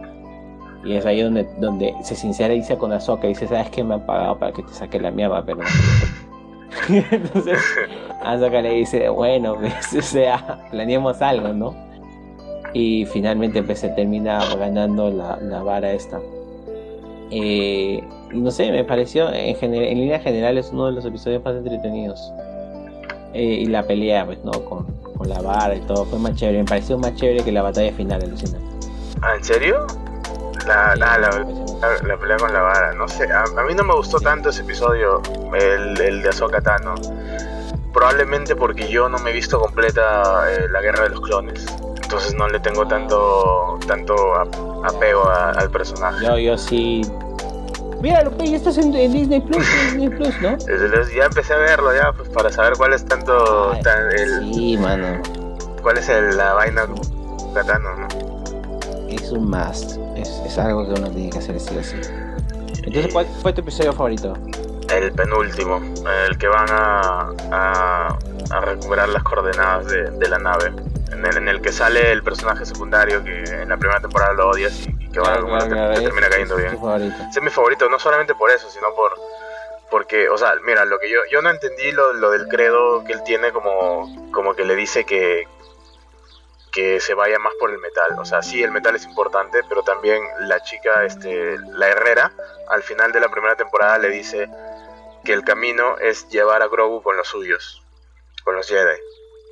O sea, yo veo ahí como que él en esta temporada, que tiene diferentes este, eh, interpretaciones también, no depende de quién lo vea, pero mi interpretación personal fue que él en esta temporada estaba siguiendo el credo todavía, llevando a Grogu eh, con los Jedi, pero a la vez también estaba siguiendo una motivación personal pero que esta motivación personal de proteger a Grogu estaba como que enmascarada, digamos, por, por el escudo que él usa en la vida general, que es este su credo, ¿no? De Mandaloriano. Y en este episodio, en el penúltimo, me parece, me parece, es mi favorito porque en el momento en el que se quita el casco eh, frente a los, a los este, generales imperiales, para que haga un escaneo facial a la máquina y le dé las coordenadas, eh, o sea, es necesario para que avance la trama y es necesario para que avance el personaje. Dos cosas. En este momento, el men ya no está obligado por credo a, salvar a Grogu. Porque en el momento en el que se, quita el casco y le ven la cara, ya literalmente deja de ser un mandaloriano. Eh, al menos en este. dentro de esta. de esta creencia. de este credo extremista, ¿no? Y todo lo que hace a partir de ahí, él lo hace por voluntad propia. O sea, él en ese momento decide abandonar su credo y aún así seguir como que salvando, seguir, seguir el camino de salvar a Grogu, de ayudar a Grogu. Todo eso, a partir de ese momento, lo que lo hace, lo que hace es por motivación personal, por su motivación de, de salvar a Grogu y por el cariño que le tiene, ya no por el credo. En ese momento yo creo que él deja de ser deja de usar este escudo, este casco que lo protege del mundo exterior y de sus propios sentimientos y, se acepta, y los acepta. Y por eso me parece de la puta madre ese episodio. Y el final, el final es mi segundo episodio. El final de temporada es mi segundo episodio favorito. Por obvias razones que vamos, que vamos a decir. Obviamente. Me gustó porque usa este concepto de ir a, un carguero imperial, bueno, es no me acuerdo cómo se llama, es un carguero imperial, creo, una nave imperial de estas grandes, a infiltrarte, matar a estos troopers, todo es este, acción clásica de Star Wars, ¿no? Los mandalorianos haciendo sus cosas y me gustó la brutalidad también de los de los este, de los robots este negros, de los troopers este oscuros. Me gustó bastante la, brutalidad. Hace tiempo que que no que no veía un enemigo en Squad que fuese así como que duro, ¿no? Diera miedo. pues, ¿no? Algo que dices, e, este sí, puta, sí, sí paltea. No es uno de estos soldados, soldados, este, este, de los típicos Stormtroopers de los clones, de los clones, que es como que disparan a cualquier huevada menos al target. claro, este, esta huevada es como que esto sí te puede matar, men. O sea, y incluso hay la escena en la que la que le planta, le estampa la, la cabeza a Mando contra, contra contra la pared de la nave. en esa escena te preocupas, weón, porque la fuerza con la que lo está haciendo incluso hunde el metal, weón. Ahí es como que notas que hay peligro real. Y me gustó que, que, se bajaran a los, o sea, que votaran a, todos los robots estos, a los troopers oscuros de la nave. Porque ahí en ese momento dices, uff, menos mal, porque mira, si uno le ha costado tanto, imagínate pelear con todos esos me gustó y al final te los vuelven a traer porque, o sea, ellos mismos regresan a la nave. O sea, primero te alivian del peligro y luego te lo vuelven a poner y dices, puta, ya estás cagado, pues, estás cagado. Y el, el final, o sea, en el final sí estaban cagados. Si no llegaba, este... ¿Quién llegó? No llegaba el papi de chulo de Ricky de Rey. eh, hablando de eso, ¿tú te lo esperabas? ¿Te esperabas que llegara Luke Skywalker a? Cuando yo vi que llegó el, el, el la, la, nave, la casa y no respondía, dije, llegó el Jedi. Llegó el Jedi que, que había llamado Grogu. Ajá. Pero no pensé que era él hasta dos segundos antes, porque dije, esa paradita yo la conozco. o sea, como que se paró así toda la mierda. Dije, esta paradita yo la conozco. Y ese sale también lo conozco, dije. Mmm. Man. Solo hay otra persona que tiene un sable verde en esta franquicia de mierda. No. Ahí dije, dos segundos antes, ¿no? dije, no será. Y ya, pues se sacó la mierda y dije, ¡oh, sí! Ahí orgasmé. Orgasmé horrible. No, yo estaba, este, yo estaba, yo lo digo mi placa, yo estaba con, desde que apareció en la nave, yo le dije, puta madre, ¿sabes quién tiene esa nave? ¿Sabes quién tiene esa nave? Ella no sabía, obviamente, porque no ha visto las películas originales. Claro. Pero, o sea, desde ese momento yo ya, yo ya sabía quién era. Como para que puedas saber que es un escuadrón de, de ese weón. ¿no? O sea, por el- haber visto el Arturito, pues. Por la nave, por este, por el modelo de nave, yo, yo sabía que era ese, ¿no? Es este... No, ahorita se me dio el nombre, en ese momento le dije a mi flaca hasta el modelo, creo. Ya. Eh, en ese momento yo ya sabía, ya. Yo, te diría, yo te diría cuál es el modelo, pero Un X-Wing, ahí está. ese. Ok. Yo le dije, ¿sabes quién tiene ese? ¿Sabes quién tiene un X-Wing así como ese? Que se veía en blanco y negro, no sabían los colores, o sea, para que no, para que no como que confirmes, ¿no? Porque si hubiese sido naranja, tú me hubieras dicho, ya puta, ese es el X-Wing de, de Luke, definitivamente.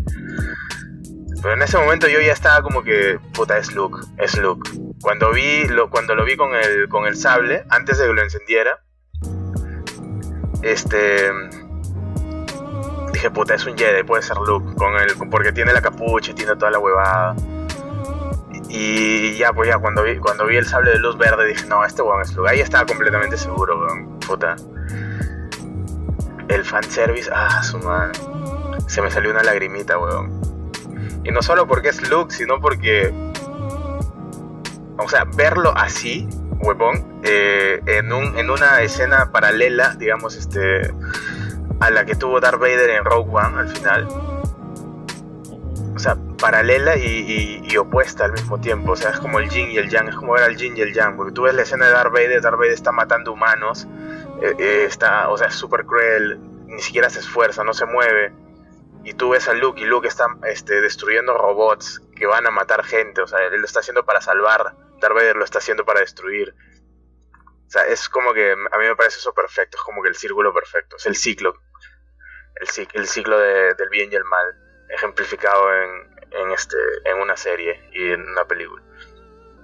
Sí, Y la verdad, y con el final, eh, yo sí, sí me puse bien acongojado, sí, sí lloré un poquito por, por cómo se desprende, porque sabe que es lo correcto, se desprende de él, ¿no? De, de Grogu y, y se lo da, se lo da.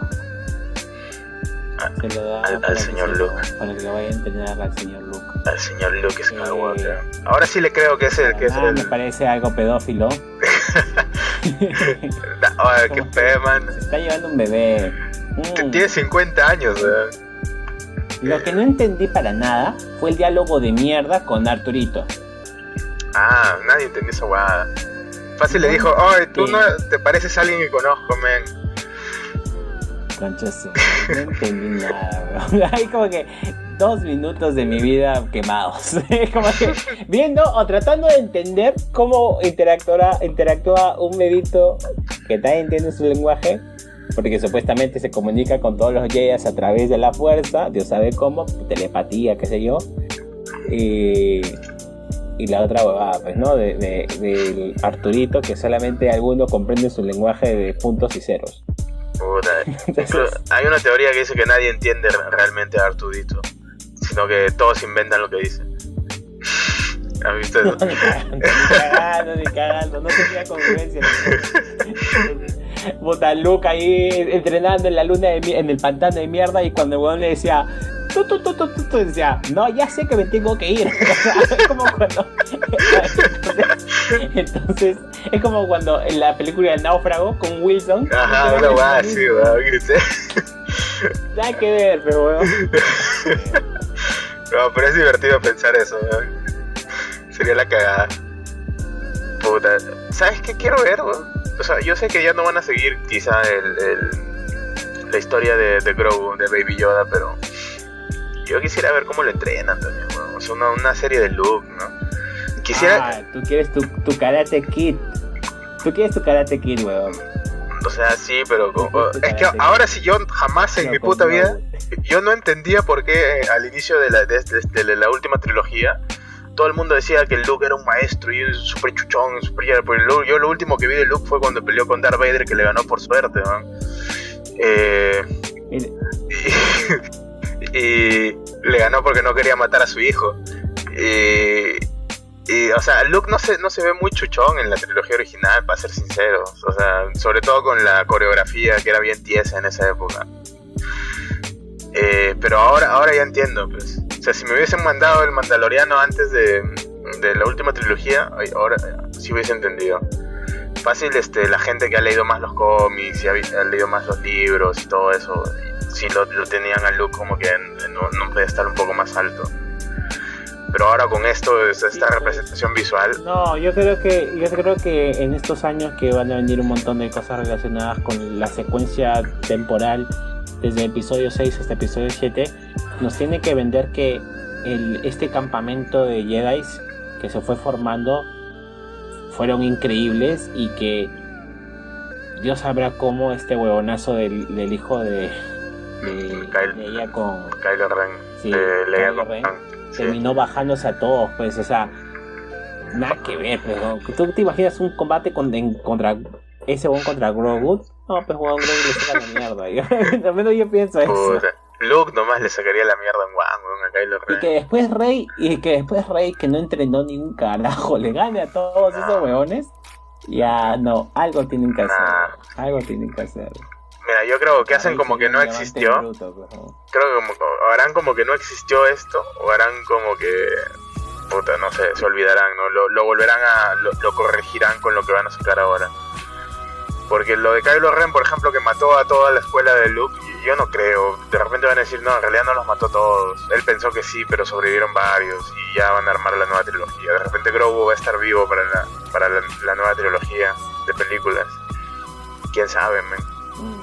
Algo lo han puesto. Algo lo han puesto. Sí, pero me gusta que ya acá haya terminado su, al menos su espacio en este momento. Como te comenté, o sea, me gusta que las series tengan un final estando en la cumbre. Yo creo que a todo el mundo le ha gustado sin siquiera realmente ser tan fan de Star Wars. Eh, porque es una historia que, si bien necesitas más o menos entender el universo Star Wars, si la ves como alguien aislada a la, a la franquicia o aislado a la franquicia, sí puedes llegar a entender los contextos importantes de la linealidad de la historia. Entonces, sí te enganchas y por ende es, es, es un, es un buen western. Un buen western. Me, gusta que haga ese tipo de cosas para el público que aún no esté enganchado. ¿no? Eh, Agradecele a, sí, a John Favreau. prefiero mil veces sí prefiero mil veces que acabe que acabe acá no y pasemos a otra cosa que quizás me va a desilusionar me va a poner otra vez la happy recontra electoide pero sí fue- fue muy bueno fue bueno mientras duró estuvo muy chévere y tengo mi Grogu también que me regalaron por navidad te lo enseñé Sí, sí, sí, claro. En el grupo. Yo también tengo el mío. también te fuiste a... Yo también tengo el mío. Acá está. Yo lo compré cuando estaba más barato. Ahorita está como 350 soles, weón. Hasta 400. ¿Ah, sí? Entrado, sí, weón. Carísimo. Ah, no, yo lo compré en, en rebaja. Qué raro. En fin, qué raro que haya pasado eso. Que se Sí, rebaja y de la nada vuelve a subir. Sí, dice, Eh, en un momento ya nadie lo quería, todo el mundo quería el animatrónico. Justo estaba hablando con un men en Arenales, que siempre me vende cosas. Y, y me dijo, en un- en cuando trajimos los de Mattel, todo el mundo quería los animatrónicos, tuvimos que rematar los de Mattel. Cuando se acabaron los de los de Mattel, todo el mundo quería ahora los de Mattel. Ahora todo el mundo quería los de Mattel, ya no querían el animatrónico. Ahora tenemos un culo de animatrónicos por ahí y no tenemos no tenemos nada de Mattel. ya, yo tengo uno de Mattel. Puta, sí, Yo weón. tengo uno de Mattel. Lo puedes vender hasta Ah, pero 500 es una so, man. sencilla, pues. Hasta- ¿Ah? Lo puedes vender hasta 500 so, weón. El, el que solo No, es peluche. Es, de mi- es regalo de, de mis padres, qué chucha voy a vender. Sí, yo tampoco lo vendo. No, me además. Me gusta verlo ahí. En fin, amigo, eh, poca, de, poca de videojuegos, ¿no? Mano, es, es, este, es 2021, todo se renueva acá. Tema libre. Todo se renueva. Estamos en época de transición, además. Sí. Para que la gente se quede toda la hora. Hemos cambiado, amigo. Bueno, ya, ahora sí vamos a hablar de videojuegos, así que a, los que no les gusta esta parte del podcast, gracias por escucharnos. Hasta una próxima oportunidad. Tengan un increíble 2021. Sin querer salarlos, espero que estén bien, estén buenos de salud, que no les ocurra nada a sus familiares y los queremos mucho. Hasta luego, chao. Ya, pasemos ahora a videojuegos. Espera, pero esta es la, época, de la, etapa del, interludio, pues, mano. Eh... Sí, la transición, donde no hay ni mierda que hablar de videojuegos. donde no hay ni mierda que hablar Pero sí de consolas que suenan feo. Como la PlayStation 5, que no solamente suena feo por el ah. nombre, sino también... sino también por un problema que según ellos es de la fuente eléctrica la pinche fuente, la fuente de alimentación, perdón, fuente eléctrica, estoy hablando huevadas. Eh, es, en inglés le dicen coil wine, que es como quejido de, de resistencia, de la resistencia eléctrica, obviamente, ¿no? Eh, han habido un montón de, de influencers, de, de, periodistas que han tenido este problema con su, con su PlayStation 5, que es prácticamente que es como un zumbido, como un zumbido eléctrico, como la, como los postes de, de las zonas de los barrios así un poquito al margen de Lima, que suenan como que día y noche, ya esa huevada, pero en tu PlayStation 5. Y como tu, como tu refri cuando hacía contacto porque había unos cables que se estaban cruzando y en cualquier momento podía pasarte electricidad y matarte, e, ese sonido. Exacto. ¿Te ha pasado? no me ha pasado, pero eh, de cero, yo te creo, exacto. pobreza. Hashtag medita pobreza. Hashtag nunca hagas que un técnico que no sabe nada refri vea tu refri. Puta madre. Bueno. Eh, sí, así pasa, amigo. Ya, pues sí, han estado con esta huevada hace tiempo ya, ¿no? Solamente que nosotros hemos hecho programa. Y también está el tema del ventilador, que vienen dos, dos versiones diferentes. O sea, tiene un ventilador que enfría más, un ventilador que enfría menos. Uno que creo que tiene las más paletas y otro que tiene menos. Y es raro porque, ¿por qué tendría, ah, y hace ese ruido estando, o sea, funcionando y no funcionando? O sea, es, es muy extraño. En reposo o activo, mejor dicho. Y, ¿y por qué tendría que tener una refacción distinta? Yo sé, como bien me comentaste previamente, que los almacenan en una misma fábrica, pero ¿por qué tendrían que pedir un, este, eh, partes distintas? ¿Por qué estas partes deberían ser distintas si se basan en un mismo prototipo, no? Eh, no sé, es raro. Probablemente sea debido a, a que se les acabó. O sea, eh, digamos que tenían una PlayStation 5 con, con, que venía con ese ventilador y en un punto el, que fabricaba este ventilador les digo, ¿sabes qué? Ya se acabaron. Entonces lo que hicieron fue decirle a otro men, oh, este, todavía tenemos tantas PlayStation 5 eh, en ensamblaje que no tienen ventilador. Eh, ¿Me puedes este, hacer ventiladores de tal tipo, tal tipo, tal tipo? Y la, otra fábrica le dijo, ya, pero yo te los hago, manito, no pasa nada, causa y se los hizo, pero los hizo ligeramente diferentes, ¿no? Con, digamos que dos paletas menos, dos paletas de, menos del ventilador. No son del mismo tamaño y toda la vaina, pero el hecho de que tengan dos paletas menos hace que eh, mueva menos cantidad de aire y por ende enfríe un poquito peor. Eh, yo creo que ha pasado eso, eso es lo más lógico que se me ocurre en realidad. No creo que hayan sido como que, ah, vamos a ponerle otro ventilador porque somos malos sino que son cosas de, logística, ¿no? Que suceden cuando sacas un producto.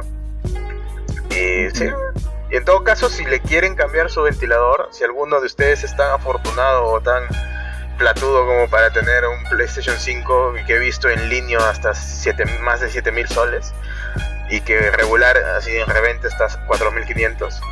Eh, si alguno tiene uno de esos, lo abre y tiene la, la indecencia el, coraje de abrirlo y para verle el ventilador y se da cuenta de que es un ventilador que no tiene 12 paletas sino 10, eh, puedes comprarte en eBay eh, el otro modelo de ventilador que tiene 12 y solamente lo pones porque según tengo entendido y según lo que he visto la, la forma en la que está ensamblada Play 5 es bastante parecida a una PC y, es el ventilador está ahí nomás.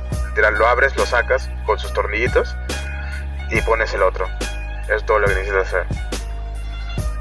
Así que no es algo que no tenga solución. Lo del zumbido ese de mierda, eso sí está jodido, porque hay PlayStation 5 que han dejado de prender a, los días de, tener el zumbido.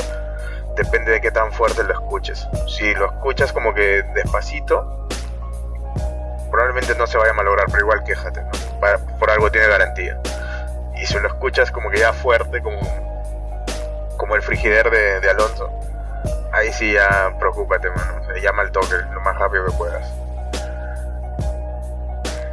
Esa es la situación Play 5. Ay, no le no compres en reventa, huevón. O sea, no seas como Farfán. Farfán es el que le ha comprado su PlayStation 5. Que son tres mesecitos de espera, huevón. Si ya se está esperando tres años, se has convertido en una pandemia, mano, y sigues vivo. Y no puedes esperar tres meses a estar a, jugar Miles Morales. Sí, encima también hay para Play 4, huevón. ¿Para qué te vas a comprar el Play 5? 4500 soles, huevón. Con eso comes un año, manito. ¿Qué pasa? no me... ¿Qué fue, vato? ¿Qué fue? ¿Por qué estás tan desesperado? Hasta que pareces arrecho, weón. pareces virgen. Puta, mano. No, ¿Eh? sí, espérate, weón, espérate. es tu consejo, el consejo de, tu, de tus amigos de, de 2A Gaming, espérate. De 2A Gaming. 3A Gaming, huevón. No 3A Gaming. ¿Por qué sigues sacándolo? tu consejo, tu consejo de tus amigos de 3A Gaming. Este, no la compres, mano. No vale la pena gastar el triple por una consola. Aguántate. Que mejore la mierda. Mira, causa. Que faccionen aquello que está fallando. Y recién la compras. Voy a traer el mensaje. Así ha sido con la Play 4, así ha sido con la Play 3. Tú, que eres gilo. Compras de Puta, ¿qué eres? Como esos huevones que hacen cola para comprar el último iPhone. No jodas, pe. Solamente y, se, les cae. Y se le cae el suelo, ¿no? o, o, le pasan un tractor encima o le pasa por un compresor, ¿no? O sea. La No, si nada, me voy a traer el misógino un ratito y te voy a decir, mira, con esos 4500 soles, weón, te vas de putas, pero a lo lindo, weón. A lo lindo, weón. No lo gastes en la Play 5, mano. Sal, vive la vida, weón. Por favor. Pero usa mascarilla, eso sí. Porque COVID Quiere, ama. ¿Cómo, es? Come, reza, viaja. lo que pone las flacas básicas en su Instagram. Ha dicho básica, un culo de flacas. y se fue la mitad, y se fue la mitad de nuestra población podcastil. Mano, ser básico no es un insulto, es seguir la norma nomás. Sí, sí, sí. Sí, sí, sí. En fin, ¿qué otra cosa más?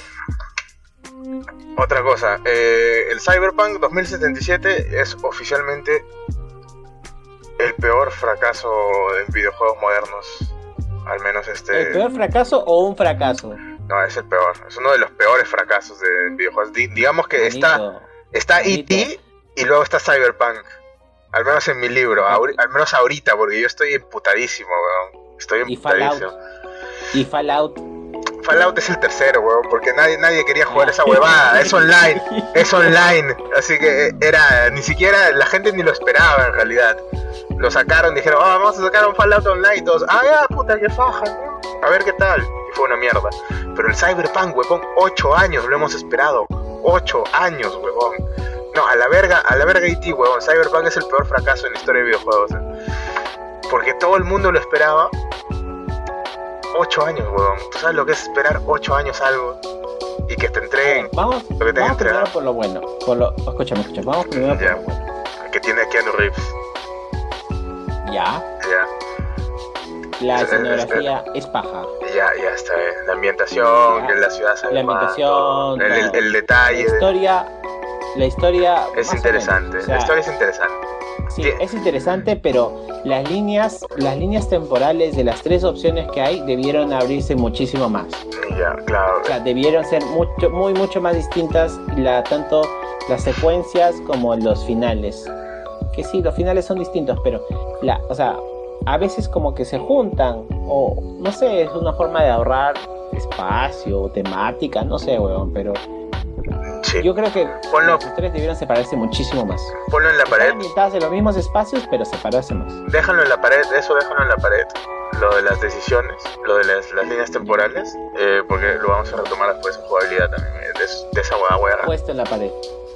Eh, ¿Qué otra cosa buena tiene? Ah, ¿Qué, qué cosa? Que, puta. Eh, tiene tintes existenciales. Nadie te, puede, reventar una llanta. Nadie te puede reventar una llanta. Si dispara en la llanta, nadie te la puede reventar. Eh, o sea que siempre te vas a escapar. Si consideras la falta de detalles de... como, como, positivo. No eh, no, eso es todo, man. La música es chévere. Ya ah, está. no, oye. La música es chévere. El de crecimiento es chévere. ya, ya, está bien, está bien. Puta, que estoy diciendo el positivo. Yo soy policía bueno acá, ya. Oh, yo estaba, te lo juro que yo no quería odiarlo, huevón. O sea, yo, yo lo he esperado tanto, huevón, que incluso mientras lo jugaba, eh, eh, como me, sentía aburrido, huevón, y decía, no, pero está chévere. No, pero está bonito. No, pero puedes dispararle a la gente en la cara. Pero ya, ya lo procesé, men, ya lo procesé. Y es un juego rotísimo.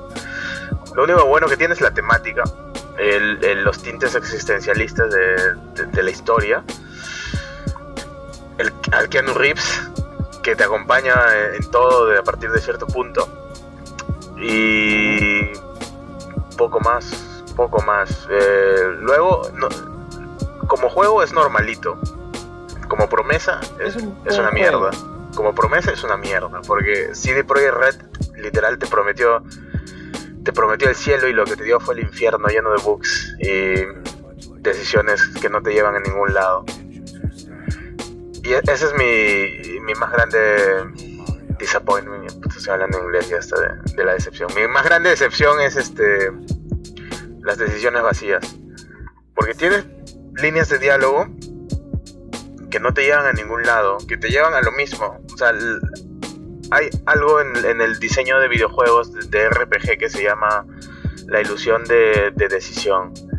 Que es en qué también te puede engañar un juego para que tú pienses que las decisiones que estás tomando mientras juegas importan. Y Cyberpunk fracasa estrepitosamente en eso. Porque tú te das cuenta de que cada decisión que estás tomando no te lleva a nada. Y eso es lo que más me ha decepcionado, porque supuestamente es un RPG. Y The Witcher 3 The Witcher 3, que ni siquiera es un RPG, porque, o sea, es un personaje ya como que. No es un avatar, sino es un personaje. personaje. Eh, The Witcher 3 hace mejor esto, de las decisiones. Tiene diferentes líneas de temporales o líneas de resultados para cada misión secundaria, secundaria encima. Ni siquiera, y la, para la principal también tiene un culo de finales. Sí, pues me acuerdo que, me acuerdo justo acaba hablando de eso, ¿no? Que por ejemplo en Witcher 1, ¿no? Si tú matabas a esta persona, en el siguiente capítulo, eh, esta otra persona que tenía que interactuar contigo te va a reconocer y te va a tratar feo. O te va a ser más difícil confiar en que confíe en ti, una cosa así. O sea, sigue una secuencia, un árbol de secuencias reales, ¿no? Que no son predecibles hasta que lo lees o hasta que lo vuelves a jugar y te das cuenta, oye, esa persona me respondió distinto la otra vez, ¿no? claro, exacto, o sea, es, un sentido de trascendencia mucho mayor de lo que tiene el Cyberpunk. El Cyberpunk se siente vacío en eso. Tú le dices, viene un men y te dice, hay que reunirnos en la torre tal porque eh, eh, yo trabajo acá y quiero verte en privado y no sé qué cosa. Y tú le dices, digamos que tienes la opción por porque te ha subido una habilidad o por quien, porque tienes el, el background de, de, callejero o de, o de, este, de pituco, como dicen, pituco conero, eh, versión Perú, versión Perú, o eres pituco o eres conero, ¿no? Es versión Perú, ¿no? Clase media, es, eh, depende del background, también tienes otras opciones de diálogo. Tú le pones, por ejemplo, no, mejor hay que reunirnos en la calle porque eres callejero. Eh, hay que reunirnos en un lugar público porque no, no, porque quiero que haya testigos y el juego se surra y te dicen, y el mente dice, no, necesitamos privacidad, así que es acá y ya está, y te cuelga. O sea, literal, tu decisión Claro, o sea, no sirve para nada. Cualquier hueva, concha su madre. Mejor no me ¿Por qué hubieses me puesto diálogos, huevón. Mejor no me dejes elegir Como diálogos. cuando te preguntan, oye, ¿qué quieres comer?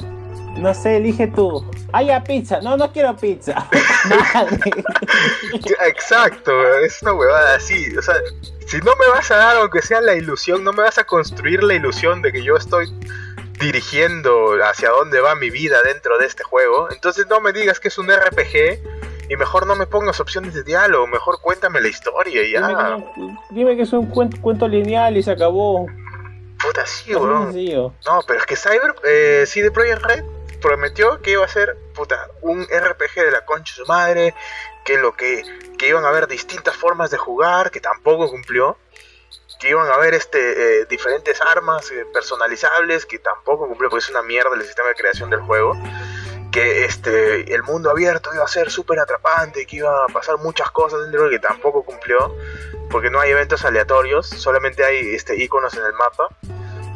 Y ¿Qué más dijo? Que, y que las decisiones iban a influir en, en- en hacia, hacia dónde iba la historia. Eso es lo, yo me acuerdo clarísimo que eso dijo Silver Red. Y no, y no. O sea, lo- solamente hay una decisión, o dos máximo que cuentan en el juego. Y son casi al final ya. Casi al final. Y Y. encima te sale el mensaje de usted va a tomar un punto de no retorno. O sea, Ah, claro. mejor, dime, mejor dime que ya se acabó, ¿no? O sea, Ya vamos a acabar el juego. ¿Estás seguro de que quieres acabarlo ahorita? ¿O quieres seguir haciendo tus Oye, misiones ah. secundarias? Que dicho sea de paso, las misiones secundarias son una caca, weón. O sea, no son malas, malas, no son nivel Ubisoft. Algunas sí tienen como que. no son nivel de Spider-Man. No, no son nivel Spider-Man. eh, pero sí, por ahí Red eh, ha hecho mucho mejores misiones secundarias en The Witcher. En la saga de The Witcher. Y ver esto es este. Puta, a mí me da mucha pena, weón. Me da mucha pena y me da mucha cólera. Porque han tenido 8 años los hijos de su puta madre. 8 años para hacer bien el juego. 8 años. Yo estoy indignado, weón. Y ¿sabes qué? Que quiebre sí por el Red. eh, me da pena por la gente que trabaja ahí, ¿no? Que no tiene nada, no tiene la culpa de que hayan tomado malas decisiones al final. Los, este, los productores y todo. Pero es lo que pasa, pues, cuando prometes algo tan arriba y creas un hype tan desmedido y les dices a todo el mundo que sí, que va a ser la puta hostia, que va a ser la canela en rama, va a ser lo mejor del universo, va- vas a jugar este juego y, y te, y- y te vas a curar del cáncer, que te va a dar inmunidad al COVID-19, no. Y al final sale y es algo bastante eh, normalito. No voy a decir mediocre porque dentro de No, todo, dentro de todo es un, es sí, es un juego bien, juego. bien construido. Al menos las bases O sea, están bien Mira, construidas. cuando lo reparen, cuando lo reparen, Va a quedar un juego bastante disfrutable. Cuando lo reparen va a quedar... un buen juego. Pero no es lo que prometieron. No es la última chupada del mango, no, no, no. Sí. Es corto, eh, es, es- es cuando ya lo pasas con otro personaje en otro plano te das cuenta que eso, que es plano. Eh, rejugable, rejugable, no sea. No está, no, no es tan rejugable, la verdad. Y tiene mecánicas muy viejas. Eh, otra cosa que no me gustó lo de las armas. Es prácticamente es un shooter looter. Cuando te prometieron que ibas a poder como que personalizar tus armas, que iban a haber diferentes tipos de armas y tú elegías eh, y, que, y que eso iba a influir en cómo jugabas, que en realidad no, pues, bueno, porque es un shooter nada más. Eso es un shooter. Eh, disparas y ya está que las armas disparan, o algunas disparan tres balas seguidas, algunas disparan 20 balas seguidas, algunas disparan una balita. Eso es lo único que cambia. Porque igual vas a tener que estar cambiando de estilo de juego, porque tu pistolita se va a quedar, este, el daño se va a quedar obsoleto a los, a los tres niveles que pases. Y te va a caer otra pistola de un enemigo que va a ser mejor y vas a estar cambiando. Por eso te digo que es como un shooter looter. Y no, o sea, a mí me gusta encariñarme con un arma en un, en un RPG e ir mejorándola. Y quedarme y ponerle nombre y decirle tú vas a ser la heredera de todo lo que yo tenga, ¿no? Huevas así, ¿no? Como que Ah, entrar en personaje, obviamente. Está Claro, le pones, le pones Rosie, ¿no? Y le dices, te amo Rosie, gracias por salvarme la vida en tantas ocasiones. Es una huevada de... ¿Antes o después de Brownie? Antes también, mano, antes también. Ah, ya. Sí, sí. Continúa, continúa. Me, me interesa lo que dices. Me interesa tu desfogue, me interesa tu desfogue. Puta. Estoy viendo calatas en Instagram. No, no estoy viendo calatas en Instagram. Mano, por- limpia tu Instagram, weón. Limpia tu Instagram, weón. Te estás jodiendo. Te estás jodiendo. Está bien. Este. Sí, No, sí. sí. Concuerdo contigo casi al 100%. Eh, nada, en, en líneas generales, es, es un juego, está bien. Eh, no sé si la inversión lo vale, pero bueno, ahí está. Ah, esperen a que lo arregle. Nos hemos, hemos normalizado, y eso está pésimo, hemos normalizado la idea de que un juego debe arreglarse. Cuando el juego en verdad debería venirte bien de buenas a primeras. Y sobre todo si han tenido Yo sé 8 que- años, huevón. O sea, Sí, de 8 yo sé que la complejidad del- de la programación, de la- del testeo, de hacer, de dar un árbol de cuando tú das un árbol de más variables, de más eventos, de más circunstancias dentro de un juego, obviamente das base a que puedan ocurrir glitches, bugs o X cosas.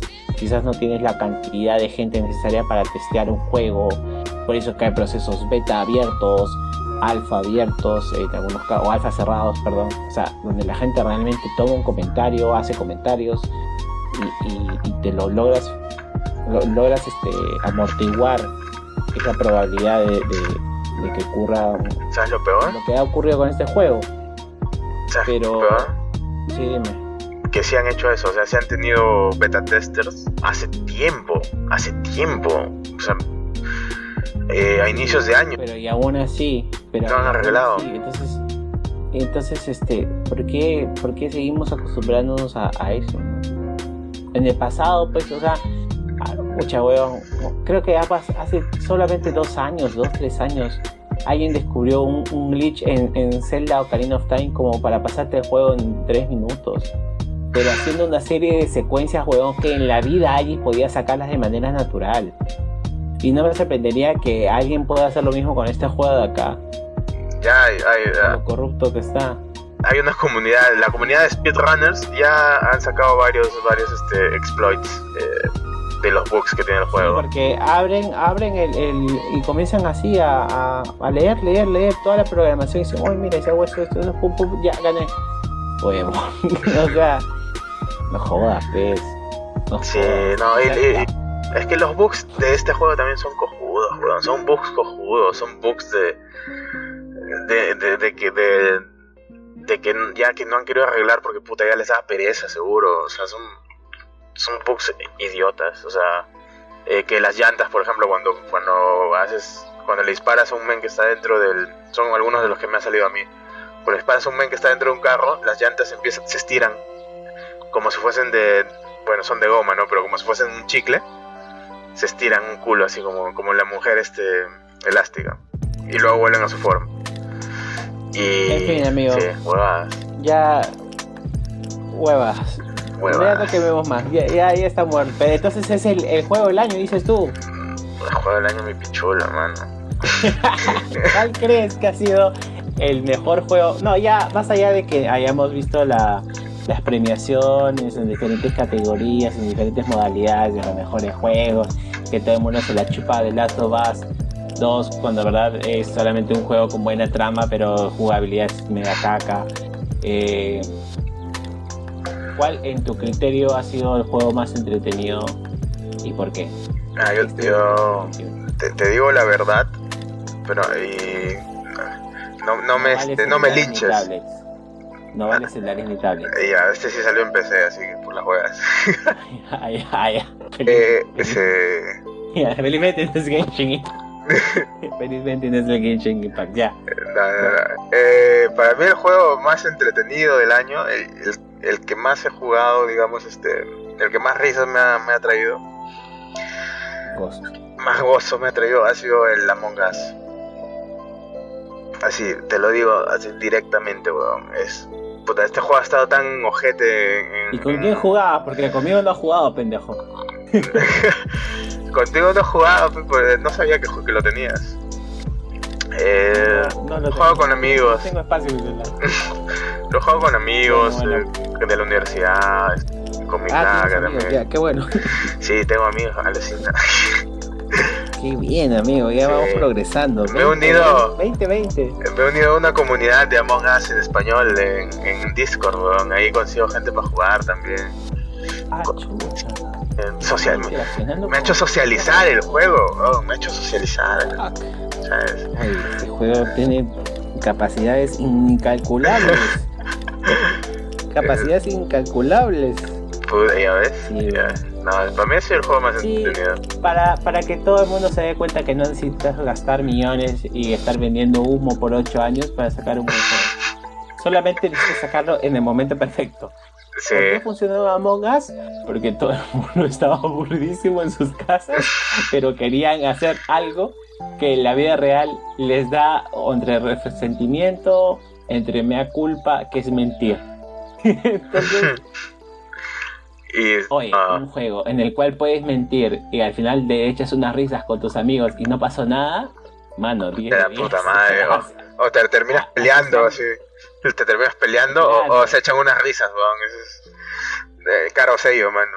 Pero, o sea, me, Sí. me vacila, me vacila, weón. De la puta madre. Y lo van a seguir mejorando, dice. Así que ahí yo voy a regresar a la Among Us.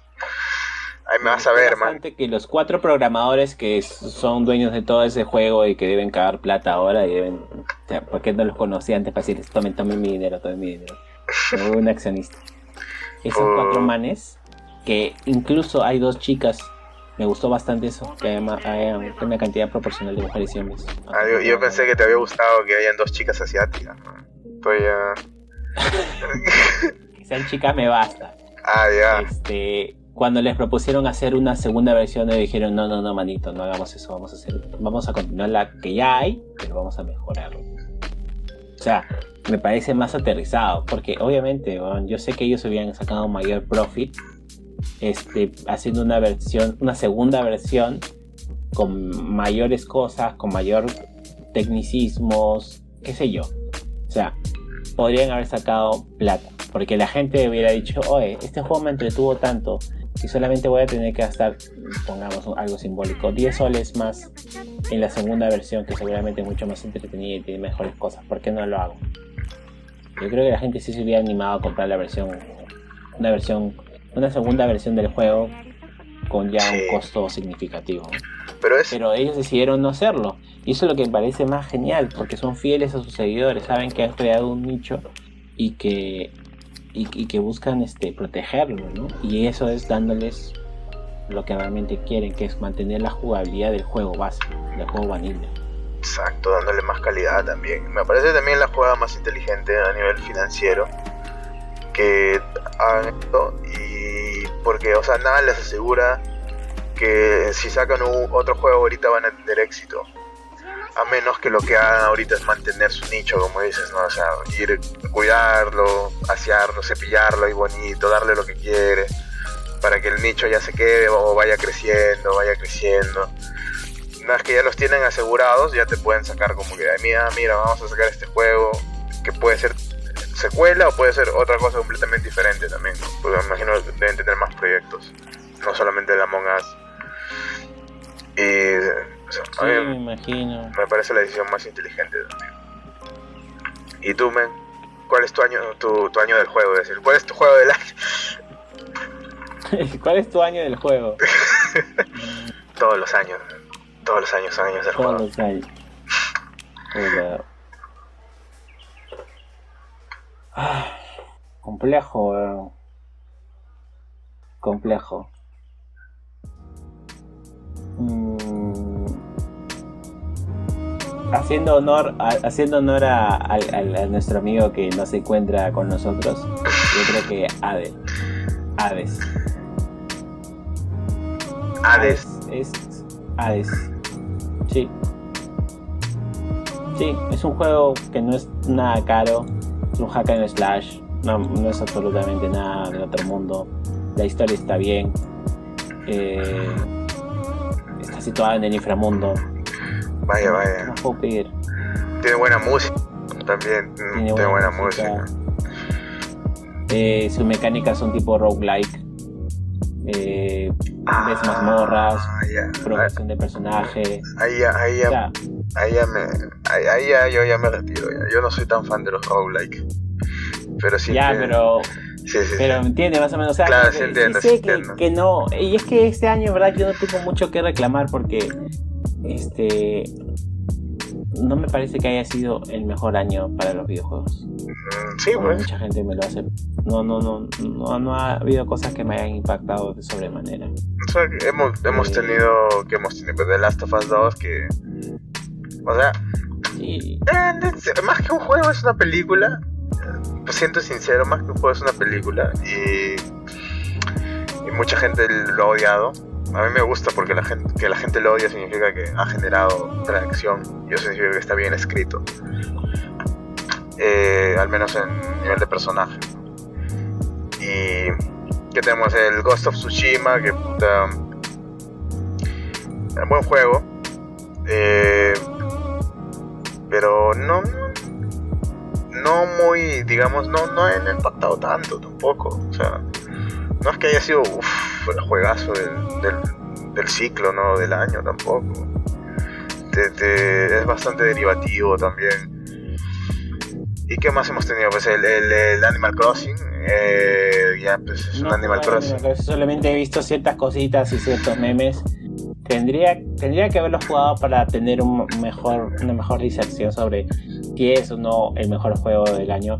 Lo que sí sé es que hay un montón de gente eh, ya metida en la comunidad, ¿no? Que, que le Sí, ha sí, encantado. sí. Porque, amigos eh, a mafias.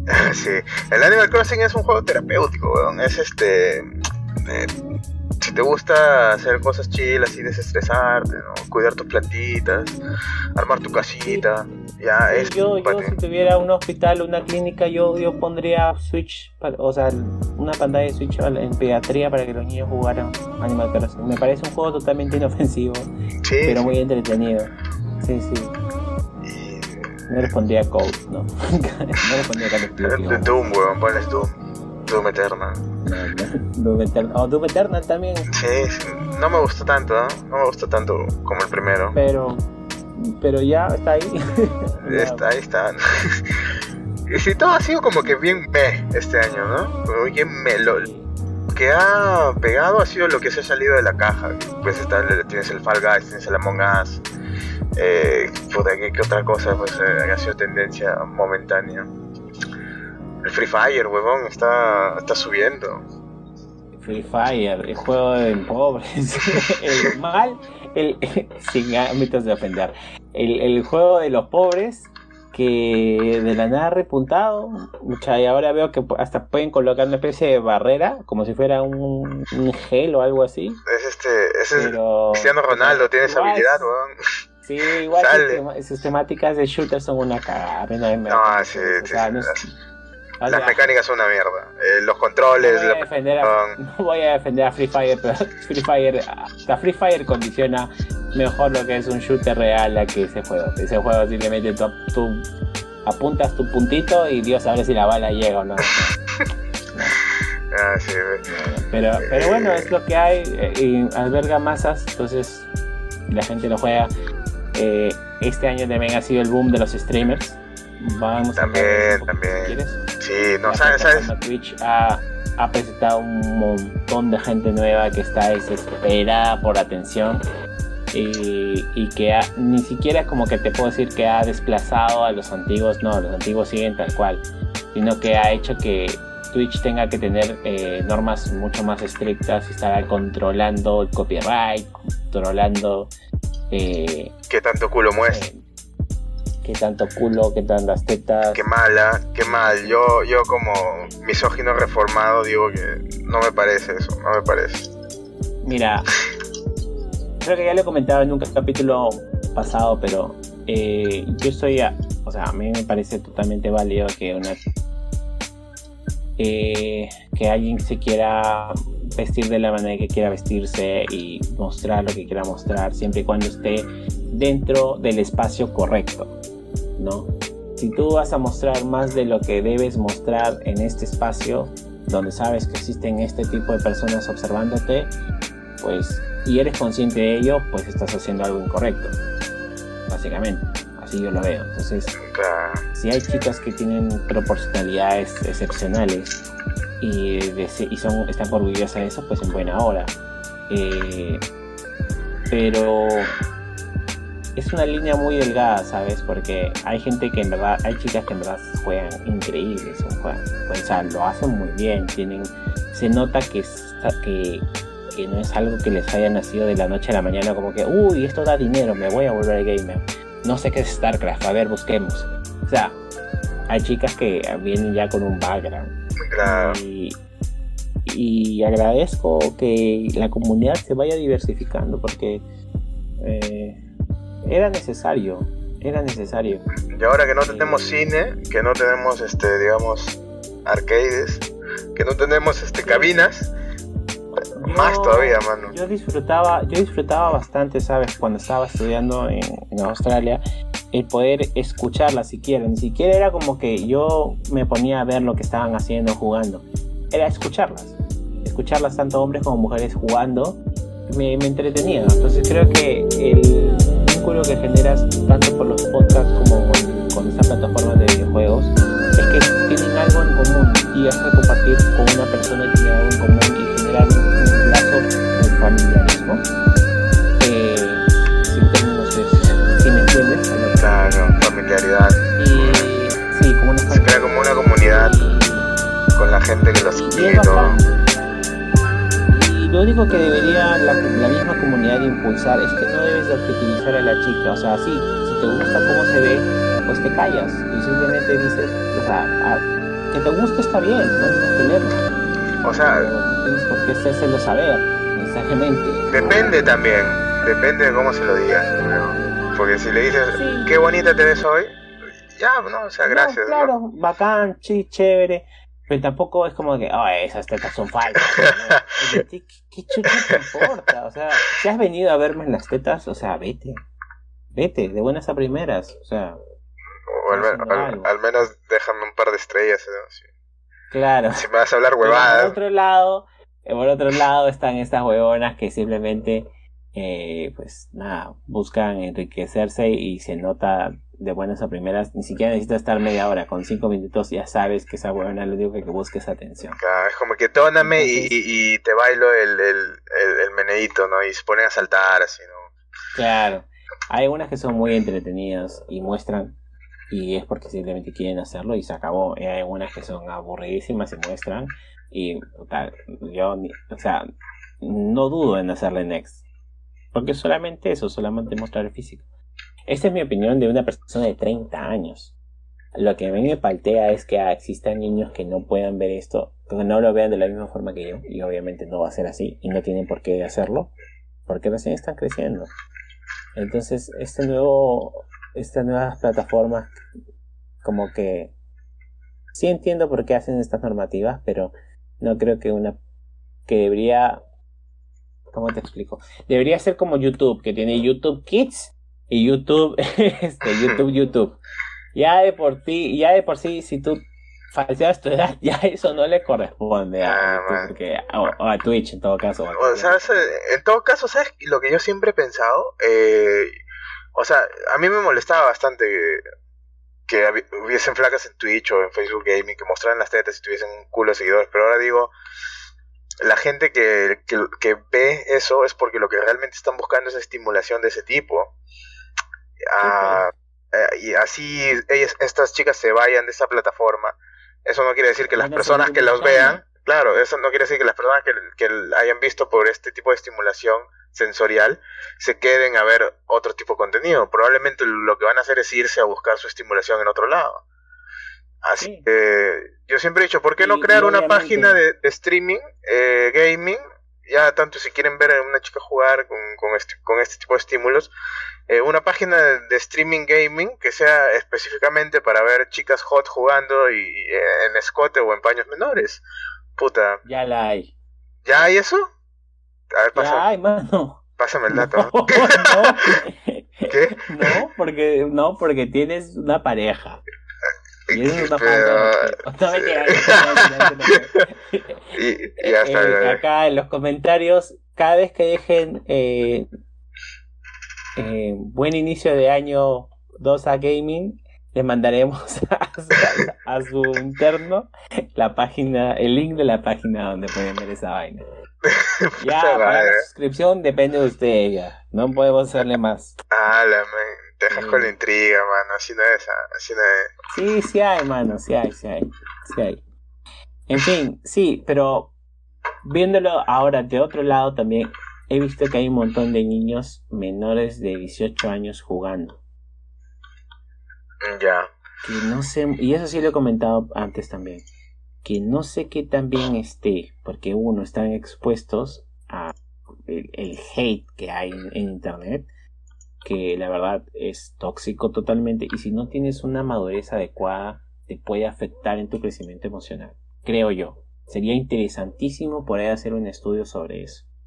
Como eh, mm, con respecto al tiempo y a la exposición, las inseguridades de una persona se han, han, brotado o han incrementado o sus, o sus tendencias a, a, ciertos comportamientos destructivos o, o, la contemplación que tienen sobre la opinión del resto, la validación que buscan del resto, porque están en etapa de desarrollo.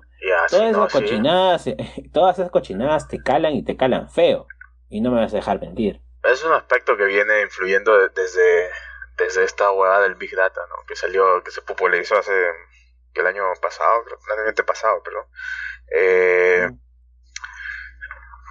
hay un cambio, de hecho, de, en, los adolescentes. O sea, antes digamos que los adolescentes eh, tenían menos problemas de, autoimagen que ahora.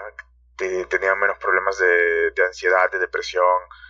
Eh, había menos también este rasgos narcisistas, eh, digamos, en, en, los adolescentes, que, bueno, narcisistas en el sentido popular, ¿no? De la palabra, de que, de superficialidad, de proyectar una imagen, este, falsa en redes sociales, de idealizar, este, eh, algunos rasgos y buscarlos, y si no los tienen, sentirse mal por eso, e inseguridades, este, todo esto viene a raíz de, de, la cultura que se ha creado por, por las redes sociales, ¿no? Y, cuando streameas es mucho más, porque eh, depende de los comentarios que recibas, eh, si estás en una época de formación, se van a plantear tus inseguridades a futuro o tus fortalezas también a futuro, ¿no? Si tienes una, si tienes la suerte de tener una, comunidad de seguidores que te, que te apoyen y te digan eres, eres chévere y todo y la puta madre, probablemente vas a tener un desarrollo más positivo, ¿no? Pero también hay hate, hay mucho hate también. Y un niño que está expuesto a eso, digamos, es, sí es peligroso, ¿no? Para su desarrollo posterior. Así que no, no. Sí, sobre todo porque me daría mucha pena que termine odiando los videojuegos, que no es la idea, ¿no? Y que esto lo vean ya más que todo como una obligación y no como un placer o como un hobby que también sería muy penoso. Es obviamente una decisión propia, obviamente yo lo entiendo, que, que no, no me corresponde saber cómo va a desencadenar todo eso en la persona. O sea, yo no los conozco, no puedo generalizar. Pero no me parece extraño pensar que puede existir personas que, que pasen por esto y por ende terminen odiando lo que nos une, ¿no? Y... Han habido casos, de pues, hecho, antiguos. Sí, por otro lado, pues la cantidad de, pedófilos que puede haber en línea, o sea, eso no lo puedes controlar. La cantidad de stalkers, la cantidad de. O sea, son situaciones de mayores que. No sé, o sea, yo entiendo muy bien, obviamente, que detrás de ese niño hay gente mayor, no sé, modulando que el sonido esté adecuado, que los mensajes sean correctos, moderadores en general. Pero no se puede estar no se puede estar siempre todo el tiempo atento. ¿no? Y bueno, no se sabe tampoco de repente con la capacidad técnica que tienen algunos niños ahora. Sí. Probablemente haya muchos que lo hacen solo. Comprarse una cámara, este, una grabadora, hay tantos tutoriales, hay videos en YouTube de cómo ser streamer y todo lo demás. sea, que son tan prácticos esos consejos que cualquiera puede hacerlos y simplemente solamente necesitas ganas. Ahora solamente necesitas y dinero y ganas. ¿Se acabó? Como cualquier otro emprendimiento. Ah, pero sí, hay ciertas cosas que uno ya va viendo que, que a futuro iremos evaluando si realmente vale la pena tomar el riesgo o no. ¿Y sabes, sabes qué, voy, a hacer ahora? ¿Qué vas a hacer? Voy a volver streamer de Guitar Hero, weón, porque se está repuntando también, ahora último, ¿has visto? No, alucina que yo también he visto. ¿También te sale? Son unos chuchas, sí, también me sale. Son unos chuchas, ¿ah? Son unos chuchas, ya me había olvidado cómo era. Yo veo tanto, weón, lo veo tanto que me vuelve a pasar lo mismo, que es cuando regreso a ver otra cosa aparte de la pantalla, todo se mueve de una manera distinta, o sea, todo como que sube. Sí, sí, me meto tanto en el juego, weón. Continúo todo y como que un poco más me toca, me, me falta así presionar también con los dedos. Puta mano, yo ya me bajé ya el, el, el, programa que ellos usan. ¿El emulador? E, es un, es un, este, o sea, es una versión hecha de nuevo. O sea, han vuelto a hacer el Guitar Hero, pero en un real. Y, o sea, no es el, original, sino eso se llama Clone Hero. Y está gratis para descargarlo. Es como que. es una interfaz bien simple. Eh, le descargas las canciones, las pones en tu carpeta. Eh, luego las escaneas dentro del juego, las lee y te sale solamente la, el, el mástil de la guitarra con los botoncitos y, y ya está. Y no tiene fondo, no tiene este no tienes personaje que elegir, tipos de guitarra, no tiene nada de eso, solamente es la interfaz para que toques. Y es chévere, ¿eh? es chévere. Tiene, puedes bajarle canciones de todos los Guitar Hero, de todos los Rock Band, e incluso puedes bajarte canciones que hacen este, que hace la comunidad para, para, el, para el juego. Que ellos mismos lo hacen los tabs. O sea, los tabs son las, los patrones, lo que tienes que presionar y todo eso, ¿no? Eh, o sea, cualquier canción que tú quieras la puedes buscar en la, en la comunidad y te sale. Si quieres jugar el, el, pesito, el, el pasito perrón, te bajas, te vas a la comunidad, lo buscas y probablemente van a haber varias versiones. Y ahí tú eliges cuál te gusta más. Para que la toques. Y esta paja, fácil, me voy a comprar mi guitarra ahí para, conectar, para conectarla a la PC y me pongo a hacer esa jugada. ¿Y cómo es la, la emulación? O sea, eh, ¿Tiene que haber una guitarra en particular? ¿El adaptador? ¿Cómo es? ¿Sabes? Eh, sí, según lo que yo he investigado, hay este. Tienes que comprarle la guitarra o la mejor, la mejor es la de la Wii, por, porque tiene menos este tiempo de, respuesta, es más rápida. Ah. Eh, pero puede ser de Wii, de PlayStation 3 o de Xbox. Porque para PC, PC no hay realmente. Y hay un adaptador. ¿Qué marca de adaptador? Eh, la marca sí no la sé exactamente, pero el, eh, cada. Porque cada modelo de guitarra para cada consola tiene un adaptador diferente. Para la PlayStation 2, por ejemplo, es un adaptador de, de mando de Play 2 a, a USB. Para la Wii también es un adaptador de una marca específica que siempre hace adaptadores de, para periféricos de Nintendo. Eh, y que tiene que ir también este del conector de la Wii a USB y así mm. son diferentes la, la cosa tendría tendría digamos que hacer una guía no de, qué adaptador le da a, qué tipo de guitarra y todo eso aunque también puedes usar una guitarra de esas bambas que salían en que vendían en Radio Shack que eran solo USB y a la que, a la que, a la que tenías que comprarle un adaptador inverso más para, para que para que agarrara con tu PlayStation 3 eh, porque las de PlayStation son más inalámbricas en realidad. Entonces si te compras una de esas tendrías que comprar tendrías que usarla con el cable USB para cargar supongo si te consigues una de Play 3 o de Xbox 360 y pues, claro, son cosas tecnicismo que tienes que ver también que le puedes preguntar al men, al men del streaming también. Y yo le preguntaba al men del streaming y, me, dijo cuál era el juego, me explicó cómo se, cómo se descargaba, de dónde y cómo se bajan o no es una comunidad tóxica, son buena onda. Por fin encontraste tu nicho, amigo. son buena onda, primera vez que comento en un streaming, ¿verdad? Primera vez que dono. No, no, y nadie movió tetas. Y no había tetas en pantalla. No puede ser. Pero ¿qué es esto? Bueno, así es. Bueno, ya llegamos a las dos horas de programa, chicos. Se ha acabado el tiempo por ahora. Tenemos un debate pendiente para próximo. Con, lo vamos a lo vamos a hacer con el invitado. Eh, antes de terminar. Vamos ahí. Exacto, lo dejamos ahí en, veremos.